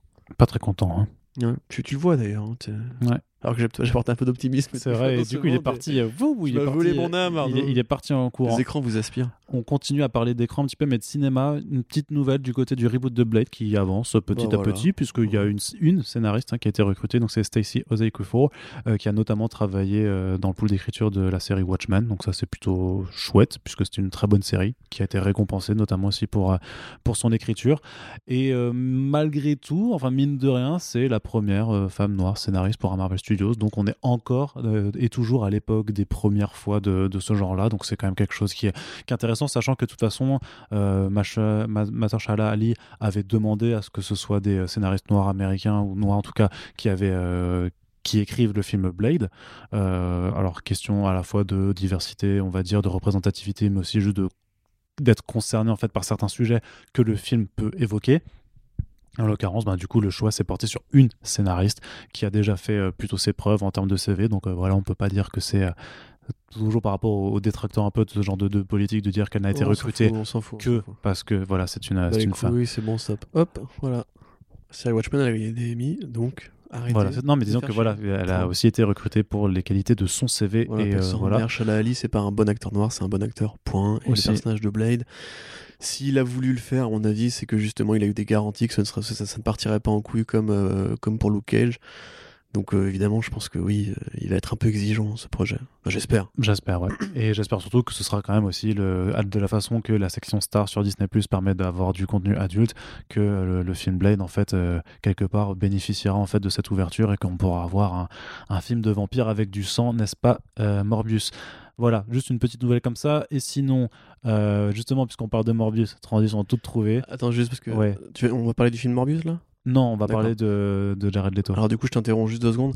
Je, parlais avec mon, mon, grand copain Renaud récemment qui me parlait du dessin animé Spider-Man des années 90. Je sais pas si t'as connu ça, toi. Non, bah j'avais toujours, euh, j'avais toujours pas la télé. Image ultérieure, je voulais dire. en fait, si tu veux, il m'expliquait que comme c'était un truc pour enfants, Morbius avait pas le droit de mordre les coups des gens parce que ça faisait vraiment mm. vampire. Du coup, il lui avait mis des espèces de petites mains, des petites bouches dans la main en fait. Tu vois, il avait des petits trous dans la main qui faisaient ventouses. Alors moi, je m'en souviens effectivement, mais je savais pas que c'était par rapport à ça. En fait, si tu veux, comme c'est un truc pour enfants, il fallait pas qu'il puisse mordre les coups des gens. Donc il fallait qu'elle forme le sang en touchant les gens, du coup, sans, euh, sans effusion. Et en fait, ça fait juste deux fois plus flipper. ah du coup, il a vraiment des, des alvéoles dans les mains. Euh, vraiment, ah, c'est une censure un peu comme ça. Enfin, ça fait un peu censure, quoi. Et du coup, je me dis, à la limite, dans le film, il pourrait faire ça, ce serait encore plus flippant et ça pourrait passer le rated R, euh, enfin, le, le PG-13 au KLM. Ouais, mais, ça, aussi, voilà, ça serait une bonne idée si, c'était une idée qu'ils allaient faire, quoi. Mais effectivement, c'est pas ce qu'ils vont faire.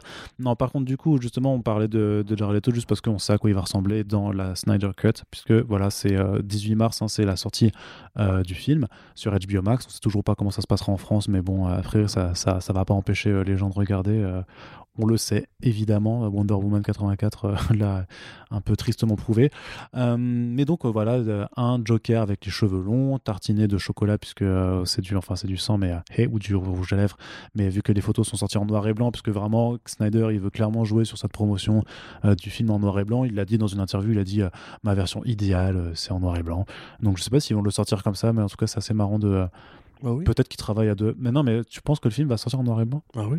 Non. Bah si.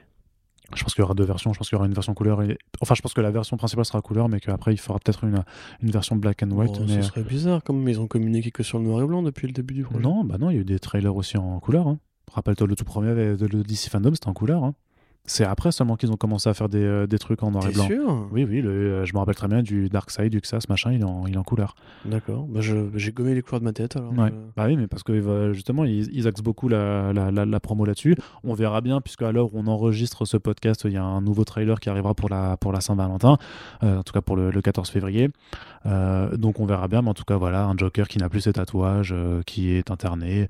A priori, ça va être une, une scène qui se passe dans, le, dans la version futuriste cauchemardesque, le, fameux Nightmare, où euh, ce Jared Leto va pouvoir discuter avec le Batman de Ben Affleck. Et ça fait partie notamment des séquences qui ont été réellement rajoutées, qui font partie des reshoots additionnels euh, commandés par, par Zack Snyder quand le projet lui a été validé. On rappelle des reshoots qui n'ajoutent que 4 à 5 minutes de film supplémentaires, sachant que tout le reste avait déjà été tourné en 2017, mais pas forcément, enfin pour le film de 2017, mais qui n'avait pas été forcément utilisé, puisque grosso modo, euh, Joss Whedon avait reshooté une heure et demie sur les deux heures du film. Enfin voilà. Donc, euh, a priori, on a quand même pas mal de matériel inédit à découvrir, même si la trame générale ne le sera pas forcément. Et donc, ce, Joker, un peu plus inquiétant, mais ça reste euh, Jared Leto, quoi. Ouais, et, et Joe Manganiello en Deathstroke avec une Iroquoise aussi. Ouais, c'est ça, ouais. Euh, bah, moi, je trouve ça un peu rigolo par rapport justement au côté je, de, Zack Snyder qui dit qu'il a envie de rendre hommage à ce qu'a fait David Ayer sur, euh, sur Suicide Squad et au Joker de Jared Leto justement, alors qu'au final le design n'a rien à voir, il a même perdu ses tatouages.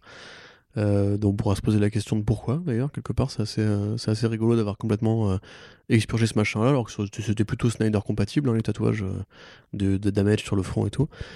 qu'est-ce que tu veux que je te, qu'est-ce que tu veux que je te dise précisément? Parce que là, tu honnêtement, j'ai pas d'avis. Tu trouves un peu mieux, bah, on va dire que le look est un petit peu mieux quand même, sauf là par rapport à celui que de, de, de, Squad de David d'ailleurs. Ouais, il est mieux. Ok. J'ai rien. Franchement, je, comme je l'ai déjà dit plusieurs fois, le feuilleton Snyder Cut m'agace. Euh, plus ça, plus ça continue, plus les fans sont sonores dessus et plus lui-même commence à réécrire l'histoire de ce qui s'est passé, etc. Plus j'en ai marre en fait. Je suis intéressé par le film, par contre. Attention, j'ai vraiment envie de le voir et tout. Mais euh, voilà, enfin, je vais pas non plus. C'est ok, c'est le Joker, super. Je vais pas non plus bandir au plafond ou me grimper au rideau ou me grimper au volet ou je sais pas quoi. Euh, c'est cool, mais Jared Leto, c'est un, mec qui m'est de moins en moins sympathique, comme Zack Snyder quelque part. Euh, donc voilà, c'est très bien, super. Il y aura un Joker dedans, je suis content. voilà, enfin, vraiment, j'ai rien à dire dessus. Hmm. Voilà, c'est tout. Vraiment, je me, je me, demande quelle est la vie générale parmi celles et ceux qui nous écoutent. Est-ce que vous êtes plutôt hypé, intrigué, rien à foutre. N'hésitez pas à répondre euh, dans les commentaires. Je suis intrigué, hein, attention. Par contre, euh, que la moindre petite micro-vidéo euh, génère 10 000 partages en mode oh là là, ça a l'air tellement différent du premier. Non, ça n'a pas l'air tellement différent du premier. Ça n'a pas l'air si différent du premier hein, parce qu'il y a notamment un extrait vidéo qui est sorti qui est assez, assez terrible avec Steppenwolf, du coup, qui. enfin voilà, c'est la scène où il se bat avec les Amazones pour récupérer l'une des Mother Box. Euh, où effectivement bah, il décapite effectivement une, euh, une Amazone. Mhm. On voit clairement le, le, coup avec le, sang qui gicle. Euh, donc c'est Régine Art, hein, ça c'était prévenu. Et voilà, il, prend les trois chevaux, il les balance par-dessus la troisième corde. Pauvre chevaux en CGI, quoi, qui, voilà, c'est vraiment, il est méchant, il, s'en prend même aux animaux. Euh, mais derrière, tu vois, le truc, c'est que cette scène, ok, elle montre qu'effectivement ce sera un, Steppenwolf plus monstrueux et plus brutal. Mais derrière, en fait, c'est le même fond vide de cette Témiskira moche euh, dans, dans le film, tu vois. C'est la même euh, scène de Steppenwolf va cavaler après les Motherbox. Et...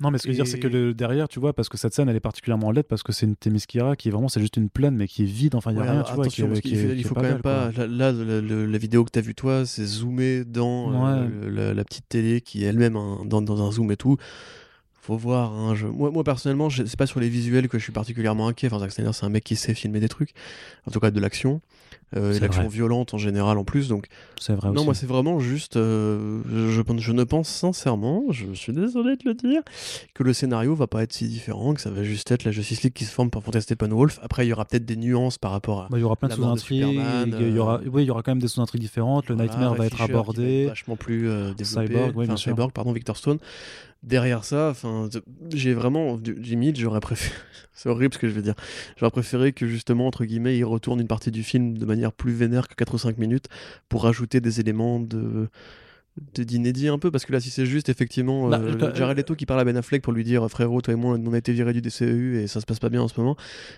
ça va pas en fait ça va même pas si tu veux m'assécher ma soif entre guillemets de Batfleck ou de Joker Leto tu vois je vais plus me dire ah bah dis donc c'est dommage que ça a l'air d'avoir un bon projet derrière et tout et au final, je vais être plus frustré en sortant, je pense. Sachant qu'il y a encore des gens qui militent euh, aujourd'hui pour un retour de. Ils sont, ils sont, quand même vachement moins nombreux qu'avant. Je sais pas, moi je les vois toujours beaucoup. Après, peut-être que, que je suis plus ciblé par les algorithmes des réseaux sociaux, mais que voilà, il y a encore beaucoup de gens qui font Ouais, The Batman de Ben Affleck, faut le remettre et tout. Oui, bah écoute, non. Enfin, ils vont le remettre hein, dans Flashpoint. Ouais, non, mais je veux dire, ils, veulent, ils, reveulent le film The Batman avec Ben Affleck, écrit par Ben Affleck. Qui incroyable quand même. Quel échec cette, euh, cette franchise, c'est fou.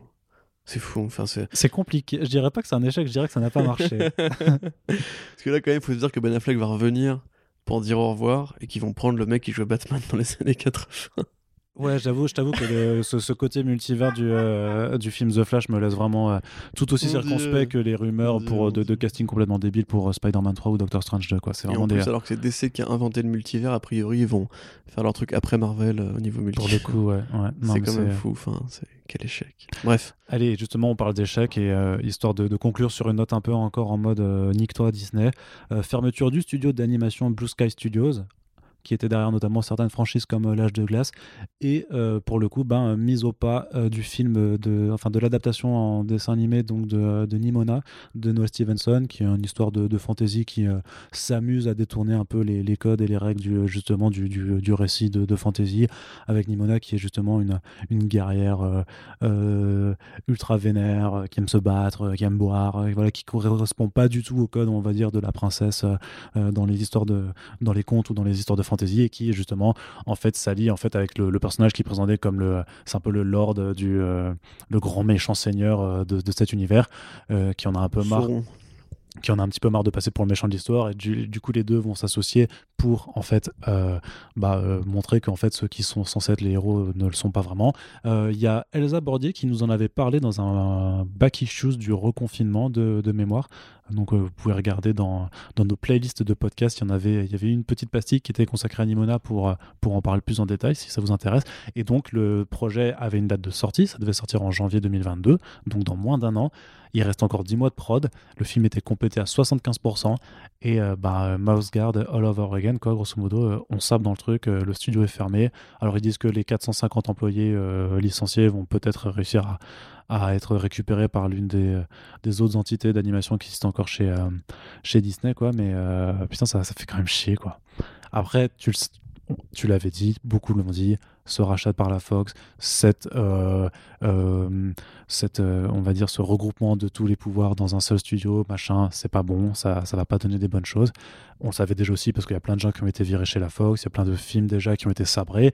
aussi. On, a le cas de Mouse Guard également, qu'on a beaucoup en travers de la gorge et encore plus après avoir vu notamment les vidéos tests et tout ça d'un univers qui avait l'air vraiment fabuleux. ouais, fait, fait chier. Bah, euh, qu'est-ce que tu veux? Il faut que je répète tout Ouais, le, tu tout peux- anti-consumériste et tout? Non, pas forcément. D'accord. Alors Disney, c'est les méchants. Ouais. et mais en même temps, c'est chiant parce qu'il y a des projets qui font qui nous intéressent aussi, tu vois. Mais c'est. euh, Mais si. du, du style. Bah, WandaVision, là, on est en train de le regarder, c'est quand même pas si mal, tu vois. Enfin, toi, t'as pas regardé, mais, mais c'est quand même pas si mal.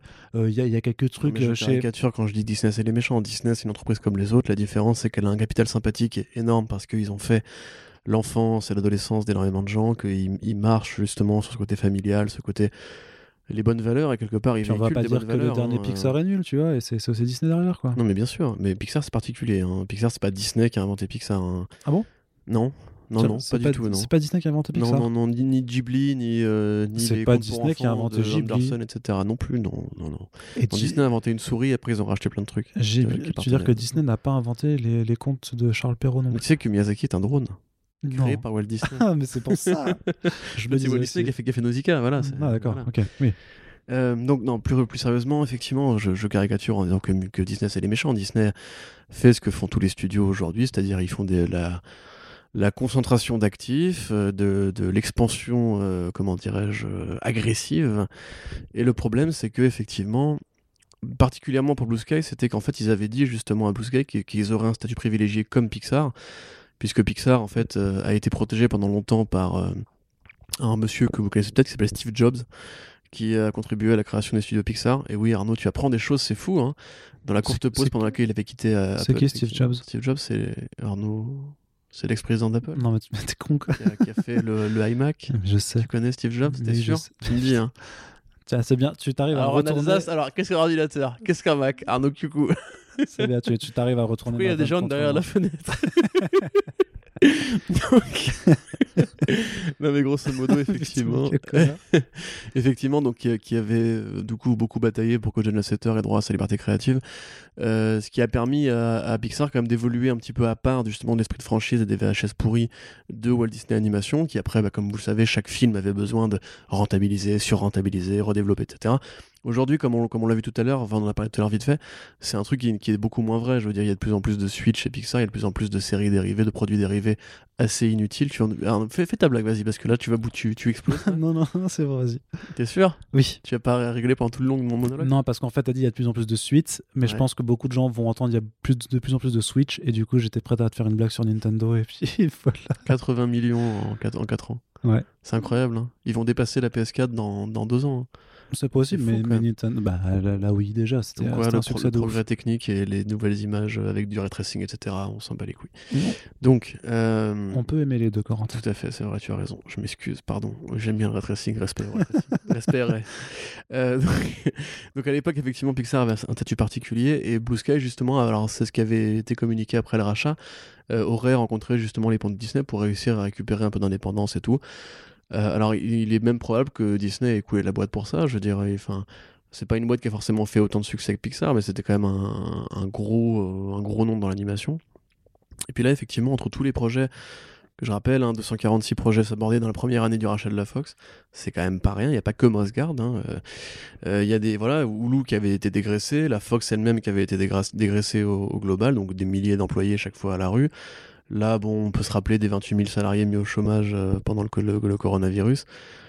Tout ça, effectivement, le, enfin, le Covid a bon dos. hein, je veux dire, euh, Disney pendant ce temps-là fait quand même 70 à 80 millions d'abonnés sur Disney Ouais, tous les plus mois. ça qui, rentre qui est un de peu. la voilà. hein. Mm, mm. Donc je dis pas que c'est suffisant pour tenir toute la chaîne industrielle, mais il faut pas non plus exagérer. Ils sont pas en train de fermer. L'action Disney va bien. Elle s'est même remise au niveau où elle était avant le Covid. Donc euh, euh, calmons-nous une seconde avec les décisions qui seraient justifiées par une éventuelle crise sanitaire, qui a priori ne dérange pas les 1%. Et, le fait est que bah, c'est plutôt à eux qu'il faudrait euh, faire un peu les poches si on veut faire tenir l'entreprise en général. Mais voilà, c'est- d'une tristesse euh, comme d'hab. euh, enfin qui, qui, aurait pu être évitable si on avait suivi les lois antitrust, si on avait essayé d'écouter un petit peu les, syndicats, si on avait écouté les, acteurs de la culture qui même en fait Parce que moi, quand, quand je dis ça, on me répond que je suis un sale communiste qui veut empêcher les boîtes de, de progresser, etc. Mais comment tu veux appliquer une logique libérale avec une concurrence saine et loyale dans un monde où 3-4 boîtes tiennent l'ensemble des canaux de la culture, tu vois? Et, voilà, bah, après, j'ai pas autant de grève que ça faire à Disney. Je veux dire, ce matin, Disney a viré Gina Carano qui a comparé les républicains aux, juifs pendant l'Allemagne nazie. Donc, c'est quand même des gens qui ont des valeurs, justement, mais qui n'ont peut-être pas forcément le, le respect des. Enfin, un grand respect pour leurs employés ou pour la masse salariale qui est censée, en fait, travailler avec eux et faire leurs films. Et à côté de ça, justement, bah, Blue Sky qui disparaît, c'est, on remarque bien, hein, euh, les 246 films qui ont été sabordés, c'était beaucoup de créa originales, c'était beaucoup d'adaptations qui n'étaient pas liées à une marque. En parallèle de quoi, Disney fait 10 séries et films Star Wars, annoncés en convention euh, investisseur, fait les séries Marvel Studios, les films Marvel Studios, 3 films par an, 3-4 séries par an, etc. Et, et, bah, au bout d'un moment, il va falloir quand même se poser la question de quand est-ce que Disney va inventer un truc nouveau? Quand est-ce que Disney va arrêter de juste faire des spin-offs, des tie-in, des, des tie-in, terme comics, des spin-offs, des reboots, des machins qu'on connaît déjà, etc. Bon, et après, il n'y a pas que hein, qui, se, Euh, qui, euh, qui se conforte un peu dans euh, Ah, les spin-offs, les oui, reboots c'est et des les remakes. spécialistes, Quoi. quoi. Je veux dire, cite-moi une créa originale Disney. mettons de côté Walt Disney Animation qui a euh, Vaiana, Raya et Dragon, Dragon, etc. Bah, Tomorrowland, non? Tomorrowland, c'est une attraction. C'est pas un film original, c'est une attraction euh, Oui, parc, mais comme, comme Pirates des Caraïbes et comme Jungle Cruise, tu vois. C'est encore une fois maximisation de profit. C'est de la publicité avec un film, d'une attraction euh, dans un parc, tu vois. Enfin, c'est. Je dis pas, j'adore le film Tomorrowland, attention, et j'aime bien en général, contrairement à toi, et j'aime bien en général justement euh, Pirates des Caraïbes, en tout cas les, les- les trois premiers. Mais par rapport à d'autres studios, ils prennent peu de risques et c'est toujours en s'appuyant sur un truc. les, les nouveaux héros, mais après, c'était de l'animation. quoi. Le nouveau héros, c'est un comics Marvel. Bah- Big Hero 6, c'est un comics Marvel, Arnaud. À la base Bien sûr. Big Hero 6, tu parles avec euh, Ouais, avec. C'est un comics. D'accord, ok. Hein, ça n'a pas été créé pour le film. Bah, après, ça a été vachement Ah, remanié. vrai, il me hein. semblait que ça avait été dérivé après en comics en fait. Non, non, non, fait non, c'est un comics au départ, c'est pour ça que d'ailleurs, à l'époque, l'ancienne équipe de Comics Blog en avait parlé, euh, qui a été remanié pour le film, l'esthétique a vachement changé et tout, évidemment, c'est quasiment une créa originale, mais comme les Super Nana, la série télé sera probablement une créa originale par rapport au dessin animé, hein. Mais voilà, c'est basé sur un, un produit ré- préexistant. D'accord, j'ai Voilà. complètement zappé. Mais après. Walt Disney Animation, j'y tiens quand même, a fait des produits originaux, euh, Bah, les mondes de Ralph, tu vois. voilà, les mondes de Ralph, effectivement, qui est, voilà, après, moi, il y a eu la suite, etc., mais Moi, j'aime bien la suite. hein. Je Euh, sais qu'il y a beaucoup de gens qui l'aiment pas, euh, mais. euh, Et justement, c'est bizarre de la part de, de Disney de tuer Blue Sky, parce que Disney, justement, ils viennent de l'animation, ils font de l'animation assez régulièrement, et c'est l'un des rares domaines dans lesquels ils sont quasiment inattaquables. Je veux dire, Pixar continue à faire des chefs-d'œuvre en 2020, euh, donc c'est effectivement assez curieux, mais peut-être que c'est une question de juste. Ils avaient déjà suffisamment de studios qui travaillaient là-dessus, et, et peut-être qu'effectivement, ils vont absorber cette masse salariale dans leur, leur boîte actuelle, quoi. Très bien. En tout cas, finir sur un truc plus positif. c'est ça. Un petit peu le seum, mais on espère. Alors peut-être hein, que Noël Stevenson, si elle est pas trop dégoûtée, euh, euh, parce que c'était, elle s'était déjà fait sabre aussi, tu sais, les Lumberjanes, quoi, du coup, euh, qui Ouais. aussi sous l'égide Fox avant, quoi. D'ailleurs, Big Hero 6, il n'y avait pas une suite qui devait être faite? Ça a été fait, mais en film d'animation, en, Ouais, en en animation série 2D, ouais. d'animation, pardon. Ouais, ouais. C'est- Dommage, que c'était- c'est c'était- c'est reçu l'Oscar, ça, non? Je sais plus. Ça pas reçu l'Oscar le meilleur film- d'animation? Le film était très très bon. hein. Si, si, l'ai sous les yeux, Ah ouais. effectivement. Bah, c'était un très, très, effectivement un très bon film euh, à, regarder avec plaisir. Et Corentin, on en a fini pour ce podcast, euh, ce premier front page de février. On espère que ça vous a plu, que le ton un peu posé, effectivement, ne vous a pas trop dérangé. On essaie de varier la, la forme et le fond euh, de temps en temps. En tout cas, si la forme change, le fond ne change pas. En tout cas, l'espère. Et euh, bah, si vous avez apprécié, n'hésitez pas à nous faire vos retours. D'ailleurs, s'il y a aussi des choses à changer, euh, n'hésitez pas à le faire également. On est ouvert à la discussion sur les réseaux sociaux, euh, sur les news Tipeee en accès libre pour les, les front pages notamment. Et ma foi, on vous souhaite une très belle journée, quelle que soit l'heure à laquelle vous nous écoutiez. Et on vous dit à très bientôt pour les prochains podcasts. Salut Salut